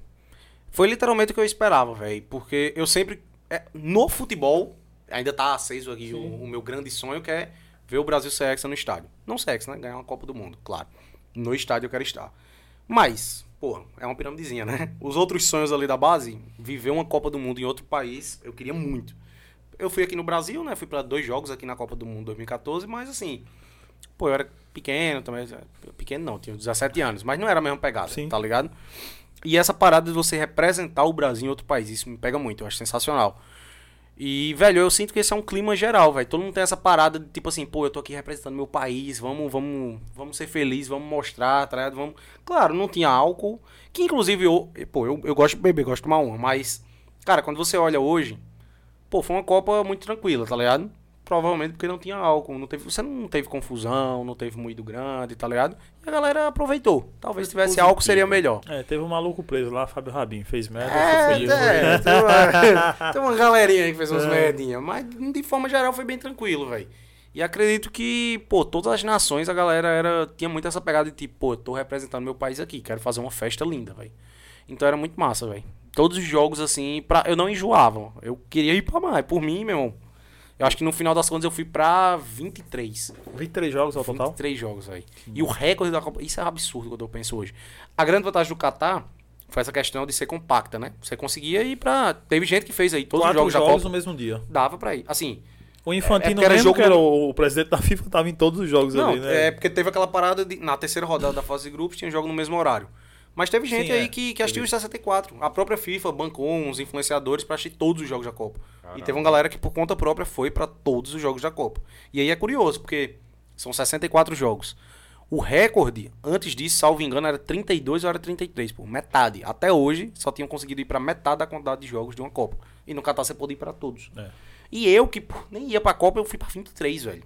Pô, eu fui pra mais de um terço dos jogos da Copa do Mundo. Foi. Foi muito louco. Foi muito jogo. E, meu irmão. E jogão, dos jogos que tu pegou na Copa, além dos, Brasi dos de Brasil, qual os maiores? Pô, assim? eu gosto do joguinho aleatório, né? O jogo aleatório que foi sensacional foi o Sérvia e Camarões do jogo do Brasil, do grupo do Brasil, que eu não sei se vocês lembram, a Sérvia abriu 3 a 1 Sim, A galera tava dizendo que ia ser uma- um baile. uma lavada e o Camarões, Camarões pegou. empatou com dois golaços, um Foi. gol de cobertura no Meu irmão, foi um jogão esse jogo, velho. Foi absurdo. Torcida da Sérvia é muito massa. Sim. Talvez essa influência do Estrela Vermelha, do Partizan. E, meu irmão, os africanos são sensacional também, pô. Cara, os africanos é aquela. É festa, é festa, É cara. cultural raiz, velho. Raiz mesmo, meu irmão. A galera colorida, é os instrumentos, coisa. É, velho, o clima de Copa é muito bom. Parece com brasileiro Saudades. demais, não parece africano. Tem um pouco. Essa, essa pegada origem, né? calorosa, digamos, parece muito, velho. Eles são um povo assim que, pô, se como... aí, ó. Oxi. Tirava foto com os caras, era uma resenha grande demais. Foi esse jogo mesmo aí, ó. Camarões 3x3 com a Sérvia. Cara, eu fiquei indignado, pô. Porque é um jogo assim que não prometia nada e entregou tudo, né? Foi um jogo. E eu tava de voluntário. Tá, roupinha de voluntário aí, ó. A título de curiosidade, quanto é o ingresso de uma final da Copa do Mundo? Pô, final de Copa do Mundo é coisa de. Cara, eu acho que estavam vendendo a. Assim, não pelo preço de FIFA, eu confesso que eu não sei. Mas que a galera, durante a Copa, pra ter uma estimativa que estavam vendendo era 3.000 a 3.500 dólares. Eita. Converter pra real é 20 pau. Por isso que eu nem cogitei. velho, a partir das oitavas já encarece muito, velho. Mas lá muito. na Copa já surgiu a TV Bet, já, como tua Foi. parceira. Isso, pronto. A TV Bet também foi um. Alô, TV Bet, tamo junto. Foi um boom, assim, pra mim também, porque antes de ir pra Copa, a gente já tinha tido umas conversas, os caras já deram uma ajudinha de custo, pá, fazer uma divulgaçãozinha. Era um patrocínio ali meio que pontual. Mas aí, quando foi a. co- Como eu disse, o meu plano era ficar até. Era fase de grupos só. E eu pegava um jogo das oitavas, que inclusive foi um dos primeiros das oitavas, é, como voluntário. Sim. E depois disso eu ia me embora. Era esse o plano. Eu nem pegava o mata-mata do Brasil. E aí a TV Bet chegou junto. Aí montamos um projeto, pá, organizamos uma ideiazinha massa e a gente deixou acertado que eu iria acompanhar o Brasil. E aí eu peguei as oitavas, Na verdade, as oitavas. As oitavas eu ainda consegui pegar por conta própria, pra ser sincero. Com a TV Beta eu ficaria quarta e semifinal. E eu iria embora para o Brasil. Eu me lembro que eu estaria no aeroporto durante o jogo contra, o, contra a Croácia, velho. Eu ia embora naquela noite. pra você ver como é que Caralho. as coisas. Eu ia embora naquela noite pro Brasil. E aí eu fiquei, fechei com a TV Beta e tal. Fiquei e o Brasil fez aquilo, né? Aquela tristezinha. Caramba. Velho, foi a maior. eu acho- eu- no futebol eu tenho certeza que foi a maior tristeza que eu senti na vida, velho. Talvez, da- graças a Deus, eu nunca perdi nenhum parente próximo, nem nada do tipo. Nunca sofri uma dor muito grande, velho. Meu irmão, foi uma coisa assim que. Aí, ó. A carinha inchada do. Caralho, Inchado eu já mesmo. sou, né? Mas dá pra ver nitidamente que eu estava muito mais. Velho, foi uma pegada que, tipo assim. Eu sempre prezo por, pô, tentar filmar ao máximo pra mostrar a experiência pra galera e tal. Os pênaltis eu não conseguia filmar, velho. Eu me tremia. Eu Sério? lembro que. Véi, e foi uma pegada meio que assim. O Brasil fez 1x0. O, o jogo, os 90 minutos, quando tava ali no segundo tempo, eu tava com medo. Começou a bater um medinho. Caramba, bicho. A possibilidade da gente não passar é real, tá ligado? Todo mundo tava com aquela que, pô, vamos passar. Eu assistindo o jogo em casa, na casa. Eu Irmão, tava tu- lá com a família, aí meu, meu concunhado tava. Porra, não sei o que, o Brasil tá jogando porra nenhuma. não sei o quê." E eu, calma, Calma. pô, calma. Os caras estão. É um jogo estratégia contra a Croácia, então é um jogo mais pensado e não sei o que. E eu nessa. Aí, pô, terminou o primeiro tempo. E eu, calma, caramba. Os caras vão conversar no vestiário, o time vai vir mais solto. Aí deu 20 minutos do segundo tempo. irmão. Aí eu, caramba. Mas eu acho que vai dar, 30 minutos. Esses filhos da puta não É, estão jogando, irmão. não sei o quê. É, eu, eu, eu falo por mim, velho. É, inclusive, eu, eu, eu falei muito no pós-Copa e eu, eu foquei muito nisso, velho. Eu senti que a gente é meio que um pouco soberbo, velho, querendo ou não. Não uma soberba de ser otário, de ser chato, mas de achar que, pô, a gente vai passar porque a gente é o Brasil, pô. A gente é pentacampeão, velho. E como foi o termômetro no é estádio? gigante. Do início pro final, assim. Velho, eu peguei um pré-jogo lá, massa. A galera sempre se organizava pra, pra ficar junto. As torcidas lá, tem a torcida Canarinho, o Movimento Verde Amarelo. Sensacional, esquenta. Isso é muito massa também. Essa parada de comunidade mesmo. Galera brasileira se junta pra, pra esquentar. E, velho, sobre o jogo foi isso. Todo mundo, velho. Todo mundo, não vou dizer todo mundo, claro, generalizando. Mas todo mundo tava com a cabeça em Brasil e Argentina já na semi, pô. É. Esse jogo era tipo assim, era só um. Não. Quando Cumprir- passar da Croácia, meu é, quando passar da Croácia, o que, é que a gente vai fazer aqui contra a Argentina? É tipo o torcedor do Flamengo que tá dizendo agora, Flamengo e Real Madrid, Flamengo e Real Madrid, Flamengo e Real Não, Madrid. Aí não. ele vai pegar. Ah, exato, pronto, perfeito. Sacou? Você usou uma perfeita aí. Que a galera fala que Não, vai ser a final do Mundial, final, mas tem uma Flamengo e Real Madrid. Aí o cara né? esquece da porra de um time egípcio, de um time lá É, da. Aí chega um Mazembe e bate no Inter. Chega um Raja Casablanca, bate no Atlético. E o Tigres no Palmeiras. É isso aí. É, é- é- essa era a pegada que eu sentia, era o clima que eu sentia, velho. Tava todo mundo meio confiante. Eu tava também pra caramba. E olha que eu sou um cara, pô, a Croácia é fortinha, tá ligado? Eu tinha assistido uns jogos da Croácia, inclusive. Mas eu não tinha essa expectativa que os caras iam ganhar da gente, velho. Sendo muito sincero. E aí acaba o 0x0, meu irmão, eu já tava nervoso, velho. Eu lembro que a prorrogação eu já não, eu já não tava nem me filmando tanto. Até porque era, pô, era um momento pra mim muito especial. Depois de tudo que. Pô, eu já eu ia embora pro Brasil e consegui ficar com a ajuda da TV Bet. Foi toda uma construção ali. Pô, foi uma parada que eu realmente me emocionei. Eu cheguei pra caramba quando deu certo. Cara, eu vou ficar aqui até o final. Vou ver o Brasil sexo. Me iludi completamente. 100%. E assim, teve todo esse lado emocional pra mim, então eu queria viver a parada também. Meu irmão, quando terminou 0x0, eu lembro que eu fui conversar com meu irmão, fui falar com minha mulher, eu falei, doido, acho que não vai dar, não. Eu tô, eu tô- não, não que não vai dar. Eu fiz, bicho, eu estou com medo de verdade. A possibilidade da gente não passar é, é real, pô. Isso, Não é o estádio parada- também foi. O estádio todo foi sentindo Tava isso. também, foi sentindo. Foi ficando naquele clima mais, bicho, rapaz, cuidado. Mas a, a galera, pô, Movimento Verde Amarelo, torcida Canarinho, sensacional. Os, os caras cantavam muito, velho. Atrás do gol ali. Muita gente criticou, inclusive. Eu acho que é porque, não sei se é por causa da acústica ou o que era. Mas a torcida do Brasil que ficava ali atrás do gol, cara, os caras representaram pra caramba, velho. Cantavam muito, muito. E tentamos manter isso aí. Eu tava lá também no meio da galera. Tentamos manter pra prorrogação. E aí o Brasil faz 1x0 com aquele golaço de Neymar, coisa linda. E aí é que eu cravo sem dúvidas. Meu irmão, não existia um mundo onde a Croácia empatasse. Ganhamos, pô. Não existia. Ganhamos. Ganhamos, pô. Caralho, velho, Brasil. Meu irmão, Brasil e Argentina vai ser bom demais, bicho. Os grupos que os caras xingavam Neymar, saem nos grupos todinho. Porra, Neymar aí, irmão. porra, engole aí, porra. Eu, eu juro que eu não vi ninguém dizendo assim, bicho, calma, não acabou não. Não, velho. Era. Tava o clima de oba-oba já. Já tava. Passamos. Assim, pô, passamos, porra. Agora é Argentina, porra. É segurar. Blá, blá. Agora, quando a Croácia empata, pelo menos pra mim, já foi o balde de água d'água 100%. Eu fiz, a gente não passa mais. Não passa. Porque o Brasil é é meu fraco psicológico, velho. E o estádio? O estádio ficou. Silêncio total, assim. A gal... Sim. Aí sabe aquela coisinha Aham. mesmo, tipo, é, galera aqui, Brasil, vamos, vamos, não sei o que do lado. É só aquele gritinho lá no Aham. É uma galerinha, da, uns croatas ali no cantinho. E os cabas correndo. Meu irmão. velho. E eu- o pior foi do outro lado, né? Eu tava lá do outro lado. Então, assim, eu, eu tava tão meio que em êxtase com o Brasil se classificando e tal, que na hora eu não me toquei a barbaridade que foi o lance, né? Tá, tinham sete caras do Brasil no ataque, aquela imbecilidade. Fred, obrigado, Fred. Fred foi pro ataque. Meu irmão, na hora, principalmente da visão que eu tinha, eu não tinha esse discernimento do que tinha acontecido ali, pô. Só vi os caras tabelando, pô, desviou a bola gol. Eu, meu irmão, mentira, pô. E eu já meio que desabei. Essa fotinha aí já foi quase assim, pô. Já foi depois desse gol. Eu fiz, meu irmão. Ah, aqui não tinha acabado ainda. Não, isso aí foi depois que acabou mesmo. Mas eu já tava nessa posição, digamos. Velho, eu não consegui filmar praticamente nada depois disso, velho. Eu só tava, meu irmão, a gente vai ser eliminado, velho. Eu fiquei com sentimento de, velho, vai dar ruim. Aí eu me lembro que eu fui falar até com minha mulher, minha noiva, amor, te amo. Fui falar com ela, amor, não vai dar não. Deu merda. Ela, calma, amor, calma, vai dar certo. Porque eu acho que ela se preocupava muito comigo. Tipo, você tá vivendo seu sonho, calma, vai dar certo. Amor, não vai dar. Brasil não passa.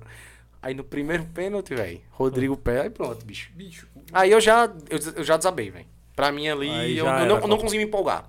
eu não consigo entender até hoje porque o time foi pra frente, bicho. É, coisas do futebol, né? Difícil de Tem um vídeo depois. Sim, sim, sim, sim, sim, sim, É. a gente vai falar mil sim Depois, aqui. depois do. Depois do. Que acabou o jogo, não tá? Aí pegaram um vídeo de Neymar, né? Falando. Pra que porra vocês estão na frente, irmão? Nós estamos Cara. ganhando, falta 4 minutos. Fica aqui, não vai ninguém pra frente. Tipo, Aí ele, eu fui dar a opção, aí Neymar ainda fala, dá a opção pros caras dar um contra-ataque, pô. É é isso, pô. Foda, Tem que Na ter hora é Fernandinho muito rápido sempre. Tem, que. Fernan- ó, teve- tem que ter Felipe Melo, Fernandinho, Fred, porra. Quando as coisas são pra acontecer, tem que acontecer, pô. Porque se você for olhar o lance, assim, Pontual. momento a momento, velho, a probabilidade daquilo acontecer era mínima, tá Mínimo. ligado? Tipo, no final do jogo. Não, Não- aconteceu em não momento existe, algum pô. no jogo, aí no final, com a gente ganhando, acontece Não, aquilo. o único momento que não podia fazer foi. Aí foi isso, velho. Depois que o Brasil. Juro a você, velho. Quando o Brasil perdeu o pênalti ali com o Rodrigo, eu não consegui mais. Eu fiquei sentado. Essa pose aí já, eu já tava desse jeito aqui. Meio que chorando. E só. com- Acho que a Croácia ainda perde um, né? Chega a Perde perder um. um. se eu não me engano. Perde um, Vitor? Não, perde não. Não, faz tudinho, né? Faz. Então foi o Brasil, Brasil fazendo tudinho. É, velho, eu nem comemorava os do Brasil, sendo muito sincero. É, é só aquela coisa, tipo, beleza aí, vamos, vamos. Velho, é, você fica. A partir do momento que você perder um, você tem que torcer pro cara perder um, não é, pra você fazer mais. Não, é os Fazer é cara. obrigação, é o mínimo você fazer. Você tem que torcer pro cara perder. E ninguém perdia. Era puf, puf, puf, puf. Aí chega Marquinhos, perde. É. Aí pronto. Quando Marquinhos foi bater, esse cara aí, Marquinhos já. A bola desviou nele no gol, velho. Ele vai estar com a carga emocional. A gente e- vai perder, quer ver? Aí quando ele perde, esse puta que E. Rodrigo, velho, botar. Pô, o Rodrigo é um craque, acho um craque de bola, mas, velho, pô, primeira Copa do Mundo, um moleque ainda, de frente pra torcida brasileira, pressão, velho. Foram muitos erros ali, velho. Muitos Tu- erros, bicho. qual foi o. Tite. Na... Porra, Tite vai se Teve uma grande passada de culpa. tá? E olha que eu defendia muito o Tite. Eu gostava do bicho, mas agora é complicado, né? É, agora é pau no gol de Tite também. Culpa do tá Adenor. Duas copas com ele, porra. Duas. Não, é... Velho, é porque a gente, o sarrafo da gente é muito alto, pô. Se a gente não for campeão, é crise, pô. É, Praticamente crise aí. total, Então, é. assim, o cara perdeu duas copas, já é complicado, né? O... Na Copa, qual foi o maior jogador que tu viu jogar na Copa, assim, que tu viu em loco? Quem foi o melhor jogador? Velho, o, Dos que tu viu, né? Messi, sem dúvidas, pra mim foi o melhor da Copa. Mas o jogo contra a Polônia, pra- ele não lembro, ele, pô, ele foi, foi bem, mas não foi um daqueles que ele fez, ó, velho, marcou muito pra mim Mbappé contra a Dinamarca. Dinamarca. Meteu dois gols. Deu e- arrancada pela esquerda. velho, é ali. porque me pega muito o fato do cara ele ser é rápido mesmo naquele jeito, velho. É ele, é, TV. ele é diferenciado, velho. E, pô, me pega muito o fato do, do moleque ter o quê? 22 a 23 É. anos. Porra. Se o cara 23. ganhar essa Copa, já ia começar a comparação com o Pelé. Cara, velho, É. Mbappé pode ganhar três Copas, tá ligado? Ele é diferenciado demais. De fato, velho. E eu tinha visto ele na Eurocopa, ele na Eurocopa não tinha sido Um jogador bem. que te, te decepcionou na Copa. Tu vende logo, assim, tu achava que era uma coisa e. Pô, não, não é essas coisas todas, não. Velho, Teve. não, de cabeça assim não consigo lembrar, velho. Quais foram as seleções que decepcionou? Deixa eu pensar. A Alemanha não peguei nenhum jogo. A Espanha eu também. Pô, Cristiano Ronaldo deu uma decepcionada, né, velho? Eu cheguei a pegar um joguinho de Portugal. Cara, eu, eu peguei. Agora que eu lembrei. História massa também. O jogo de Portugal que eu peguei foi o das oitavas, foi Suíça, né? É. Foi- Não, calma. de- Portugal nas oitavas foi quem, Vitor? Vê aí, Portugal nas Quem foi- oitavas. qual foi o jogo que Portugal meteu aquela lapada? Foi a Suíça, não? Dá uma conferida aí, Vitor vai dar um check. Foi o jogo que Portugal deu uma lapada. Foi, 6x1, foi, 7x1. foi o jogo, é um, um do time do Brasil, da chave do Brasil, Suíça. Suíça, pô. Foi isso Suíça. mesmo. Foi Foi 6x1 o 6 a jogo. 1. Pronto. Meu irmão, esse jogo, Eu me lembro que foi num estádio que, tipo assim, era longe pra caramba pra mim. O robôzão reserva e o maluco entra no lugar dele mete Meteu três. três. Exatamente. Gon- Gonçalo. Gonçalo acho que é Gonçalo coisa. Ramos, não sei. É. Eu fui, tá, nesse jogo, meu irmão, tipo assim, velho, pra eu ir do estádio pra. De onde eu tava pro estádio era coisa de duas horas. Que a logística era complicada, o cabo tinha que andar pra caramba. Uma hora e meia antes, caba, um amigo meu aí, ó, networking. O bicho arrumou o ingresso pra tu. Fiz, cara, partiu, vamos embora. Vou ver Cristiano Ronaldo na Copa do Mundo. Pode ser o último jogo do Cristiano Ronaldo Aham. em Copa. E foi o jogo que o técnico barrou ele, né? Tava barrado. Aí, ó. E aí, aí imitei o pai. Tá, foi barrado. O Cristiano Ronaldo começou no banco. Foi até aquela foto que viralizou. Foi. Os repórteres tudo entrando na foto dele. E a pá. galera tava mesmo todo mundo focada nele ali. Tava, pô, meu irmão, todo Eu juro a você, o jogo foi 6x1 também. Cantando, 6x1. cantando 6x1. can- a foto que tem, depois pega aí no Google Vitor. Cantando o hino. E todo E, mundo. tipo, todo mundo lá, né? E os fotógrafos todos virados pra Ao invés de Ronaldo. filmar os jogadores dentro de campo, filmava o Cristiano Ronaldo, tava no banco, tá ligado? Esse é o nível da grandeza do cara. E, pô, eu lembro que ele entrou, velho. Velho, dava pra ver que ele tava um pouco perdido, sabe, velho? Não, não é mais o papai Cris que crescemos vendo. Fez aquele né? gol, não valeu. o Meu, ele fez um gol que não valeu. Foi, inclusive eu tinha uma Ele tava aposta. muito impedido Eu também. tinha botado, eu, eu me lembro que eu tinha colocado um binguinho assim, um troquinho do pão. Portugal, Portugal ganha de 6, tava 5x1 naquela hora. Portugal ganha de 6x1 e Cristiano Ronaldo faz o gol, velho. Ele fez o gol, foi anulado, aí depois Portugal ainda fez o Fez 6x1. o 6x1. Mas não valeu a aposta Não porque tu botou esse conjunto lá. Triste, lamentável. Não é a vida, né? A vida Uhum. tem dessas aí. Deu uma decepcionada, velho. Esperava mais dele. E, e no Brasil, em loco, quem foi o melhor e quem foi o pior? Aqui, Kaique, ó. A galera cantando o hino, todo mundo. E os repórteres tudinho. Cristiano Ronaldo aqui no banco. Focado em Cristiano. É isso. Diga Cristiano aí. não vem pro Flamengo, não? Não, Pera aí, Cristiano pô. tá. Tu sabe quanto ele vai ganhar? Lá Um no... troquinho de pão. Tipo assim, acho que o Flamengo pagar todos os jogadores no ano todo, ele vai ganhar em um mês. Lá no tempo que ele vai ganhar, Caramba. jogar lá na Arábia. Não, é negócio de bilhão, né, Vitor? Convertendo pra real é bilhão no ano, velho. É. Um ponto Não, um, quase. É. Não, se converter é, é, É. que é- acho que é 180 Isso, isso. milhões de euros, É. 200 milhões É de euros. negócio de bilhão no ano. É demais, pô. Tipo, o existe Flamengo velho. faturou o ano passado 1 bilhão, ponto 3. Ele vai ganhar em um ano. É surreal isso, velho. É absurdo. Velho, da seleção brasileira, pra mim o Pombo marcou demais, velho. Richarlison, acho que de forma geral, o Richarlison ficou muito marcado na Copa, né? Pô, o golaço dele, eu Pô, vi. Foi espetacular. o. Sensacional. Eu acho que ele marcou muito. Talvez não tenha sido. Velho, é até difícil a gente cravar quem foi o melhor. Não sei nem se teve uma eleição dessa. Quem foi o melhor brasileiro na Copa? Confesso que não sei. Thiago Silva foi bem, Casemiro foi bem. Gostei dos caras. Agora sim, uma decepção. Deixa eu pensar quem foi uma decepção. Cara, Alisson, velho. Eu não consigo gostar muito de Alisson. Eu queria testar Ederson, velho. Alisson, pra mim, nas cobranças de pênalti, velho. Pronto. Na Copa do Mundo, o Alisson não pegou. pe- Fez duas defesas na Copa do Mundo, foi uma. Ele não, Meu as bolas que foi no gol, entrou. O que ele. eu fico puto com o Alisson é que, velho, falta um pouco. Ele é muito passivo, tá ligado? Não é técnica, o cara é um goleiro sensacional. Mas aí, pronto, a gente tem a maior dualidade possível. O goleiro da Argentina. Dibu Martinez. Velho, pra mim, goleiro em pênalti é aquilo, velho. Não é uma obrigação, claro. Tem... Eu me lembro que eu até puxei essa discussão. Os caras falaram, pô, Dida era muito tranquilo e pegava pênalti e tal. Mas, velho, Dida meio que tinha um. Pô, o cara era Gigante, passava um medo. Já sempre foi pegador medo, de velho. pênalti, sempre Exato. foi pegador de pênalti. Então o jogador também já tá ligado nisso também. Exato, eu- Tipo o Diego Alves foi pro Flamengo, já tinha a fama Pegador de, de ser pegador pênalti. de pênalti. Pra Então o cara caramba. que vai bater o pênalti já fica, pensa duas vezes, né? que é Justo, diferente daquele justo. goleiro que nunca pega um pênalti. Exato, exato. Aí, velho, Alisson, pô, é passivo, tá ligado? O cara, velho, não dava um grito, não, não puxava, tá ligado? Neymar eu acho que foi muito bem também, porque só teve três jogos, né? Neymar É. só jogou. Mas Neymar acho que foi muito bem também nessa Copa. Eu gostei de Neymar também, velho. Acho que a galera critica Dos demais, meninos, velho. Vinícius, Rodrigo. Pô, o Vi- o Vini esperava um Anthony. pouco mais do Vini, velho. Anthony também acho que deixa. Anthony não teve nem muitos minutos, né? Ele É. jogou. Cara, aquele jogo contra o Camarões foi horrível, né? Eu tava lá. Rafinha, inclusive. Rafinha decepção. Pô. Rafinha, pronto. Beleza, boa, gostei. Rafinha foi decepção, velho. Rafinha foi decepção. Até porque, assim, Rafinha tá sendo decepção até no ele já, Barça, né? mas isso é curioso, porque ele, no Leeds ele jogava muito bem, foi pro Barça, ele até nos primeiros joguinhos ali fez gol e tal, e depois já começou a... Mas na seleção ele ia bem. É aquela pegada de jogador de seleção. Pô, o Richarlison acho que tem um pouco disso também, velho. Jogador de seleção. Mas Rafinha, pô, os amistosos, ele, todos ele destruía muito bem, metia gol, jogava pra caramba. Tanto que o cara, meu irmão, Rafinha quando foi convocado, quase só sabia quem era Rafinha, quem acompanhava a fundo o futebol. O cara chegou, teve uma vaguinha ali, fez valer a pena, começou a reserva de novo, entrou, fez valer a pena, tomou a vaga e ficou. E na Copa, velho, deixou a desejar E mesmo. aí os, cara, os repórteres dizem que, tipo, ele sobe, aí é, é, sai é, seleção, aí dá bem na seleção, vai pro Barça. Aí depois disso ele Desanda. desanda e a galera diz que ficou uma retroalimentação. Tá no Barça porque tá na seleção e tá na seleção porque tá no Barça. Tem um pouco e disso se também, meio né? que se manteve nisso pra ficar na Copa. Acho que é natural um pouco disso aí, velho. Até porque, pô, é complicado fazer esse tipo de comparação, né? A, a gente que tá no Brasil, a gente acaba olhando naturalmente mais pros Sim. jogadores daqui, né? E a gente gosta de ver também os jogadores daqui na seleção. Acho que isso é uma pegada massa. É. Pô, a gente viu o Campeonato Brasileiro, os caras aqui. Então a gente meio que acaba cobrando muito disso, né? Mas enfim, o nível realmente não dá pra comparar com o Campeonato Brasileiro. Kaique, e ele comeu carne de ouro, que ficou tão falado aqui no Brasil. Ah, foi porque não. os jogadores do Brasil foram comer lá, ele comeu lá carne de ouro do. do... Bota lá. a foto dele aí, Vitor. Fui lá pra mostrar que não é estes absurdos todos, tá? É caro, claro que é caro. Mas na cabeça do povo era um milhão. 10 mil não, conto lá na 9 casa. mil, 9 mil. 9 mil. Ficou esse valor, né? Foi, 9 Se eu mil disser conto. vou para a carne de ouro... 9 mil olha, reais. inclusive eu já, já ah, tam- pá, gastei 9 mil na, casa, na carne de ouro, botei logo isso aí de cara, né? E, meu irmão, eu até explico isso no vídeo, né? Você pode gastar 9 mil, claro. Um restaurante caríssimo, se você pedir um monte de coisa, você vai gastar 9 mil reais conto. na carne de ouro. Mas essa carne de ouro aí, que ficou famosa e tudo mais, ela é tipo mil, mil e pouquinho. Cara, absurdo de caro, É. claro. E olha que eu sou um cara.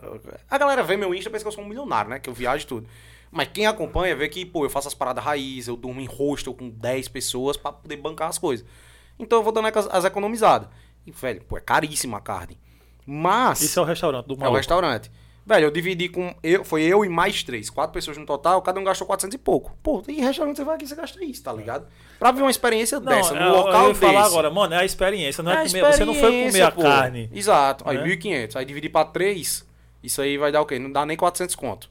Ah, 380, vamos botar 375, né? Especificamente. É gostosa? Sensacional. Você- di- Disparadamente a melhor carne que eu. tudo, cara. 478 pra cada. Pronto. Isso aí porque teve refrigerante, batatinha frita, a gente pediu uns acompanhamentozinhos. É ouro mesmo, a me-? É não, isso é só um papelzinho, velho, só pra fazer a mídia, pô. Isso aí é pura mídia. Agora sim, o cara é um gênio, velho. Ele, é o, ele talvez seja um dos maiores gênios do marketing que eu já vi. Não, espetacular. O que ele conseguiu fazer é absurdo. pô. E aí tem essa parada.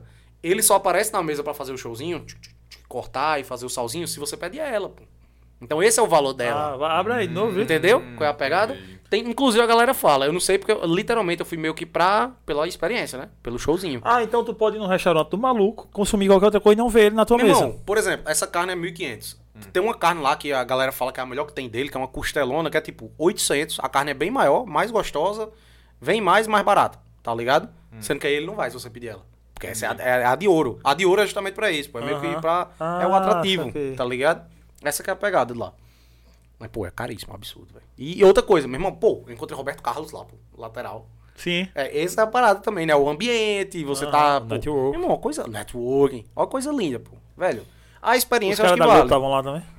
Não, não encontrei Não. não. Mas eles foram, mas eles foram, né, foi, Vitor? Eles velho. foram, eles foram. Quase todo mundo que eu conheço foi Os lá, velho. caras que ficaram falando mal foram lá, porra, Foi, comer, pô, porque o queria saber a provar, experiência. Quer saber como é, quer, Pochá quer foi provar, lá, Pochá Quer foi provar, quer ver se... Bicho, é muito gostoso. Melhor carne que eu... Agora sim, é como eu disse. É o mínimo que eu esperava, né? Porra, vou pagar Foi a 1.500 carne mais cara que eu paguei na vida. No mínimo, ela tem que ser a melhor que eu já comi. Esse bicho foi muito criticado. De- Não, aí pós. Ainda, cara, ainda bem não. É justamente. Quer dizer, quando eu fui, ele ainda tava. Cara, a galera se amarrou. Pô, é o cara do salzinho, ele é maneiro. Pós-Copa, meu irmão, eu acho que essa carne dele vai valer uns mil. Vai cair de 1.500 pra uns 600, 700. É. Porque o bicho foi criticado. Ele tá banido na próxima Copa. Olha o nível do cara. Ei, mas, mas ele também ele foi muito otário na. na... Não, ele foi, na- ele foi na- na- inconveniente, né? É, Essa é a palavra. inconveniente. Mas- E- mas, mas eu vou te contar, também a FIFA é o que acontece meio que no Brasil. Quando o Flamengo foi campeão agora da Copa do Brasil, porra, os caras que. Os caras que é só- MC Rian, né? Daniel, o maluco lá que foi a, a máscara do, do, do máscara. Pô, absurdo, o cara, tipo, um momento glorioso do jogador que ganhou aquela sim, porra. sim, é o momento dos caras. Aí pô. entra influenciador, entra a porra toda entrando lá. Todo mundo, né, velho? Meu Então, irmão, tem um que viralizou, não sei se foi Depou da Argentina, alguém que o cara tava com um filho, pô. Foi, e ele foi. meio que pegando a taça do meu irmão, pela, Do moleque, sem o moleque noção, e velho. tomou do moleque. E não com o era- Messi também, ele enchendo o saco de Messi, pô. Não era nem pra ele pegar na taça primeiro, que ele não é campeão do mundo, né? Ele só pega na taça, tem essa, quem é campeão do Chefe mundo. de Estado e Chefe campeão de do Estado mundo, e né? campeão do mundo. Aí o maluco ainda vem meter a mão na taça, tira a mão daí, azar. Ele agora vai- acho que vai dar uma desvalorizada aí na Na carne. dele. Ele se arrependeu, viu? Porque o mundo todo criticou ele. Não é isso. E um resumo, Matheus, do Catar que tu falou que tipo, não voltaria mais. O que, é, o que foi o Catar ali pra tu? Tipo, o Catar, sem a experiência da Copa do Mundo, o Catar Uhum. como país, como civilização, como. Não é, eu digo que eu não voltaria no Catar, não é por ser um país ruim que me decepcionou. É porque, pô, eu, eu velho, eu fiquei muito tempo num país com uma cultura completamente diferente e pra mim, pô, passou da cota, tá ligado? Se não fosse a Copa do Mundo, velho, meu irmão, o Catar você vai, se você fica dois, três dias já é o suficiente. Eu falei meio que nesse sentido. Aham. Eu já tinha conhecido o suficiente, já tinha vivido e tudo. Os últimos dias, da- a última semana da Copa, velho, eu, pô, eu saía quando era pra encontrar os caras, assim, meus amigos e tal. Por mim, eu ficava em casa, tá ligado? Pô, muito já o fiz o fazer. rolê, cansado também, Conheceu irmão. os camelos ali e tal, não sei É. o que, o deserto. E pronto, é isso, tá ligado? Se você consegue viajar pros outros, pronto, Dubai, que eu consegui. Aí já, Dubai já foi o contrário. Eu fiz no improviso total a viagem pra Dubai, velho. Foi coisa de dois dias só. Nesse período da Copa? Foi no finalzinho da Copa antes de voltar pro Brasil. Acho que foi durante as semifinais, se eu não me engano. Mas foi durante as semifinais, que inclusive eu assisti Marrocos e França lá em Dubai. Improvisadíssima essa viagem. É, pô, eu, pensei o que na minha cabeça, velho? Voltar pro Brasil pra eu ir pra Dubai é caríssimo. Quando é que eu vou ter essa oportunidade? Vai ser uma paradinha cara que eu vou marcar nas últimas, mas pô, vai ser sensacional. E ainda teve mais. Eu peguei um jogo lá que tava rolando uma esses torneios amistosos de pré-temporada, que geralmente são nesses países mais aleatórios, acaba compra o direito e tal. E tava tendo Arsenal e Juventus lá, pô. Era Super Copa de. Dubai. Era Arsenal, Juventus, Liverpool e Lyon, eu acho. E aí ia rolar Arsenal e Juventus. E eu sempre faço isso, né? Vou viajar, eu quero pegar um jogo. E eu sou Arsenal na Europa. Assim, sou torcedor, mas é o time que eu gosto na Europa. Já percebeu que eu gosto de time ruim, né? É sobre isso. Gosto desse futebolzinho aí, né? Hoje tá bom, né? Agora vamos ganhar a Premier League aí depois de. Pô, 2003, 2004. Inclusive eu comecei a gostar do Arsenal por isso. Foi quando eu comecei a comer futebol. Na Europa o Arsenal era um dos tops. Henri voando e tal. Enfim, fiz essa viagenzinha de Dubai. Pô, Dubai é uma parada que se você ficar uma semana, vale a pena. Eu só fiquei dois dias, fiquei meio que arrependido. Pô, faltou. faltou. Doha não. Tem que ter muita grana pra ficar num país desse, mesmo assim, pra conhecer. Tem, velho. É mais caro. As coisas lá. Eita, pau. Ó a voz falhando. Porque a impressão que dá pra quem não tá lá é que é muita grana, velho. Cara, depende muito do seu rolê. Eu sempre gosto muito de mostrar isso. Agora sim, que é caro é, velho. Porque você vai querer viver as experiências de lá, tá ligado? Você vai querer comer. Eita, pau. Ó a vozinha. Você vai querer comer um negócio diferente. Dubai, especificamente, o transporte público lá é ruim. Eu lembro. E eu faço. Eita, pau, falhou mesmo. Toma a água, voz, bicho. pô. Toma, relaxa. Eu faço tudo transporte público, velho. Eu não sou de ficar pegando Uber, eu, eu não tenho condições de fazer essas viagens assim. Até porque eu prezo muito por fazer várias viagens. Então, pô, eu vou fazer uma viagem pra Dubai. A galera até tirou onda, dizendo que meu quarto era uma vergonha. Porque eu fiquei num quarto, dividi com mais três caras. Velho, quarto simplesinho, velho. Quarto só com banheirinho ali, tem minha caminha pra dormir. Até porque, literalmente, pra mim, a hospedagem, eu foco pela segurança. Se a parada é segura, é o, é o que eu mais prezo. Mas, velho, pra deixar minhas coisas ali, chegar em casa 10 horas da noite e sair 7 horas da manhã. E eu aproveito Ou na tora. É. Uma- Porque a impressão é sempre essa. É muito luxo, é muita riqueza, muito, ouro. luxo, é. É caro, velho. Que as coisas são caras, são. Mas assim, você dá pra ir se adaptando, né? Experiência vale a pena, né? velho? Vale a pena. No meu caso, eu abri mão de uma hospedagem massa. A galera que vai pra Dubai, pô, vai querer pegar uma hospedagem massa normalmente, tá ligado? Geralmente aqueles hotel torre com uma piscina. Que é aquela viagem zona, ou aquela. As, é as fotos que a galera vê, mais ou menos, né? Aquela imagem luxuosa de Dubai, você vai querer ir pra lá. No meu caso, não. Eu fiquei literalmente na.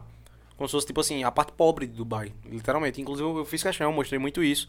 Os prédios simples, você não via essas torres nem nada. Eu me adapto à realidade ali.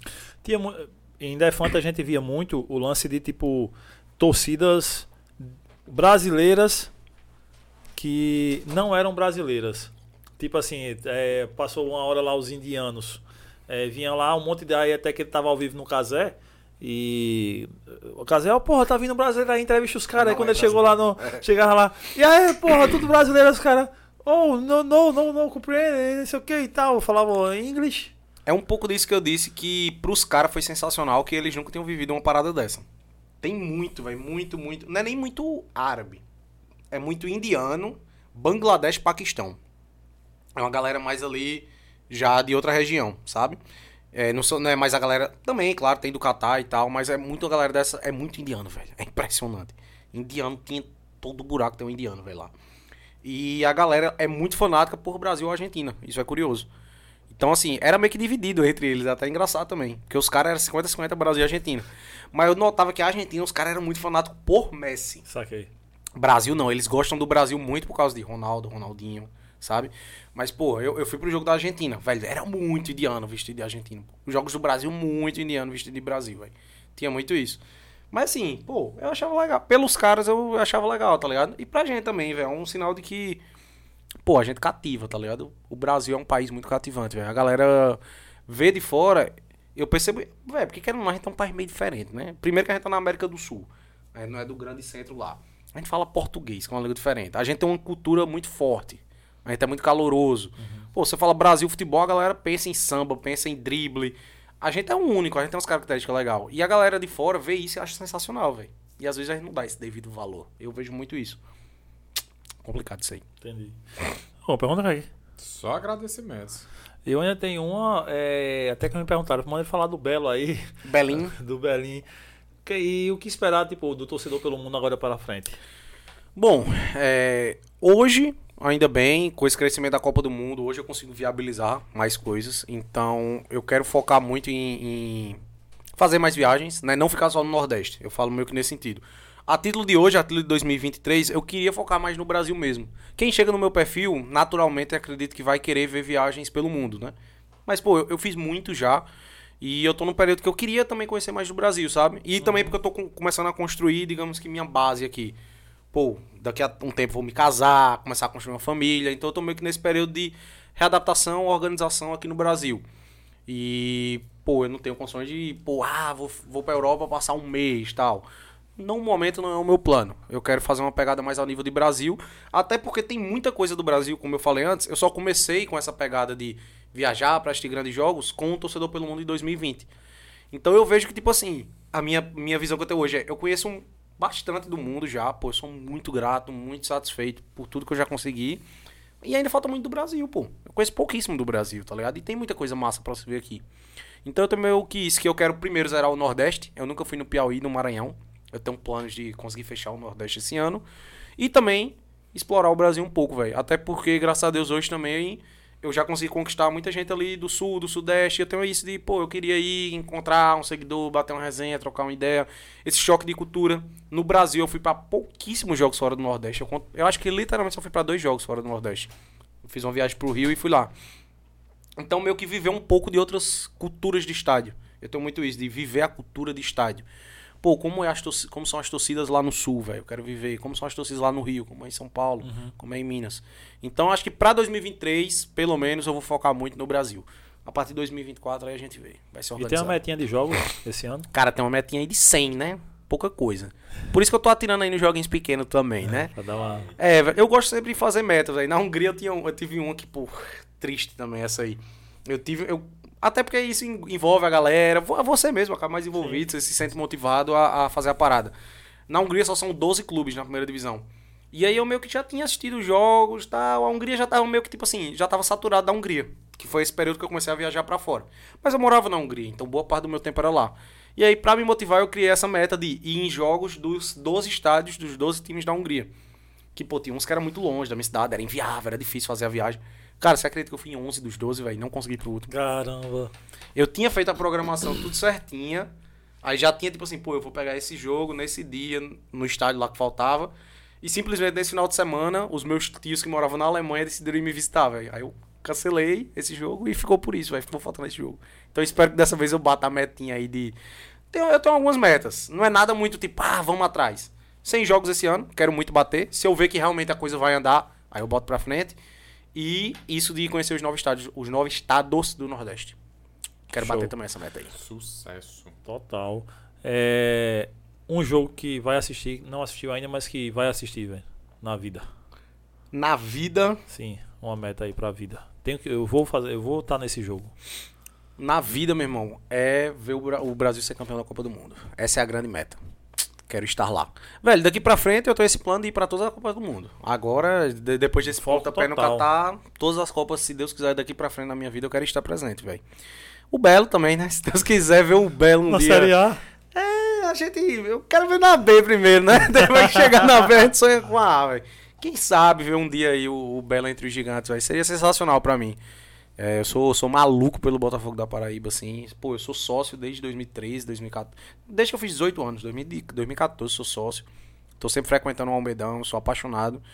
E eu sentia muita falta disso também, velho, quando eu tava lá fora. É engraçado, né? Pô, tô vivendo um sonho pra estádio. Mas sentia falta também do joguinho do Belo. Eu acho massa, velho. Mas assim, tem alguns jogos aí que eu tenho no gatilho, velho, que eu quero assistir. Pô, eu tenho muita vontade de Inglaterra. Eu já fui pra Inglaterra, mas nunca vi jogo lá. E eu amo a Premier League. Pô, eu quero fazer um tour legal lá. No Brasil, pô, nunca peguei um jogo do Flamengo, nunca peguei jogos gigantes de Corinthians, velho. Eu quero conhecer essas torcidas. Um clássico aleatório, que a gente gosta de falar clássicos Aham. aleatórios. Remo e Paysandu, eu sou Sim. doido pra ir lá no norte.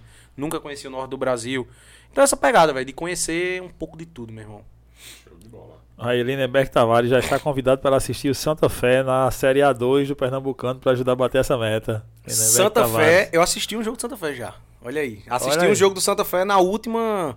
No último Pernambucano A2, no final do ano passado, contra o 7 de Garanhuns. Olha. Lindenberg. Olha aí, esse aí eu já anotei na lista, viu? Já tá na lista É, já bora pra Fé. outros, vamos pra outros, velho. Qual, é, qual o maior clássico brasileiro, ou o maior jogo brasileiro que tu já assistiu?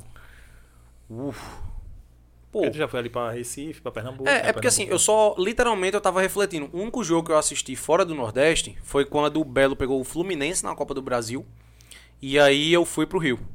Meio que pra aproveitar também, Aham. pô, vou, vou pro o Rio, velho. E, pô, vou pegar um jogo do Belo no Maracanã. Salvo engano, foi tipo a- o quarto ou foi o quinto jogo oficial do Belo no Maracanã, uma coisa histórica. Não jogava desde a década de 90. Pra mim foi um momento que, pô, eu quero muito. E eu fui com meus Belo- amigos, foi quê? sensacional. 1x0 Fluminense, 2x0. 2x0 Fluminense. 2 a 0 Foi em Fluminense. 2020. Léo Moura tava.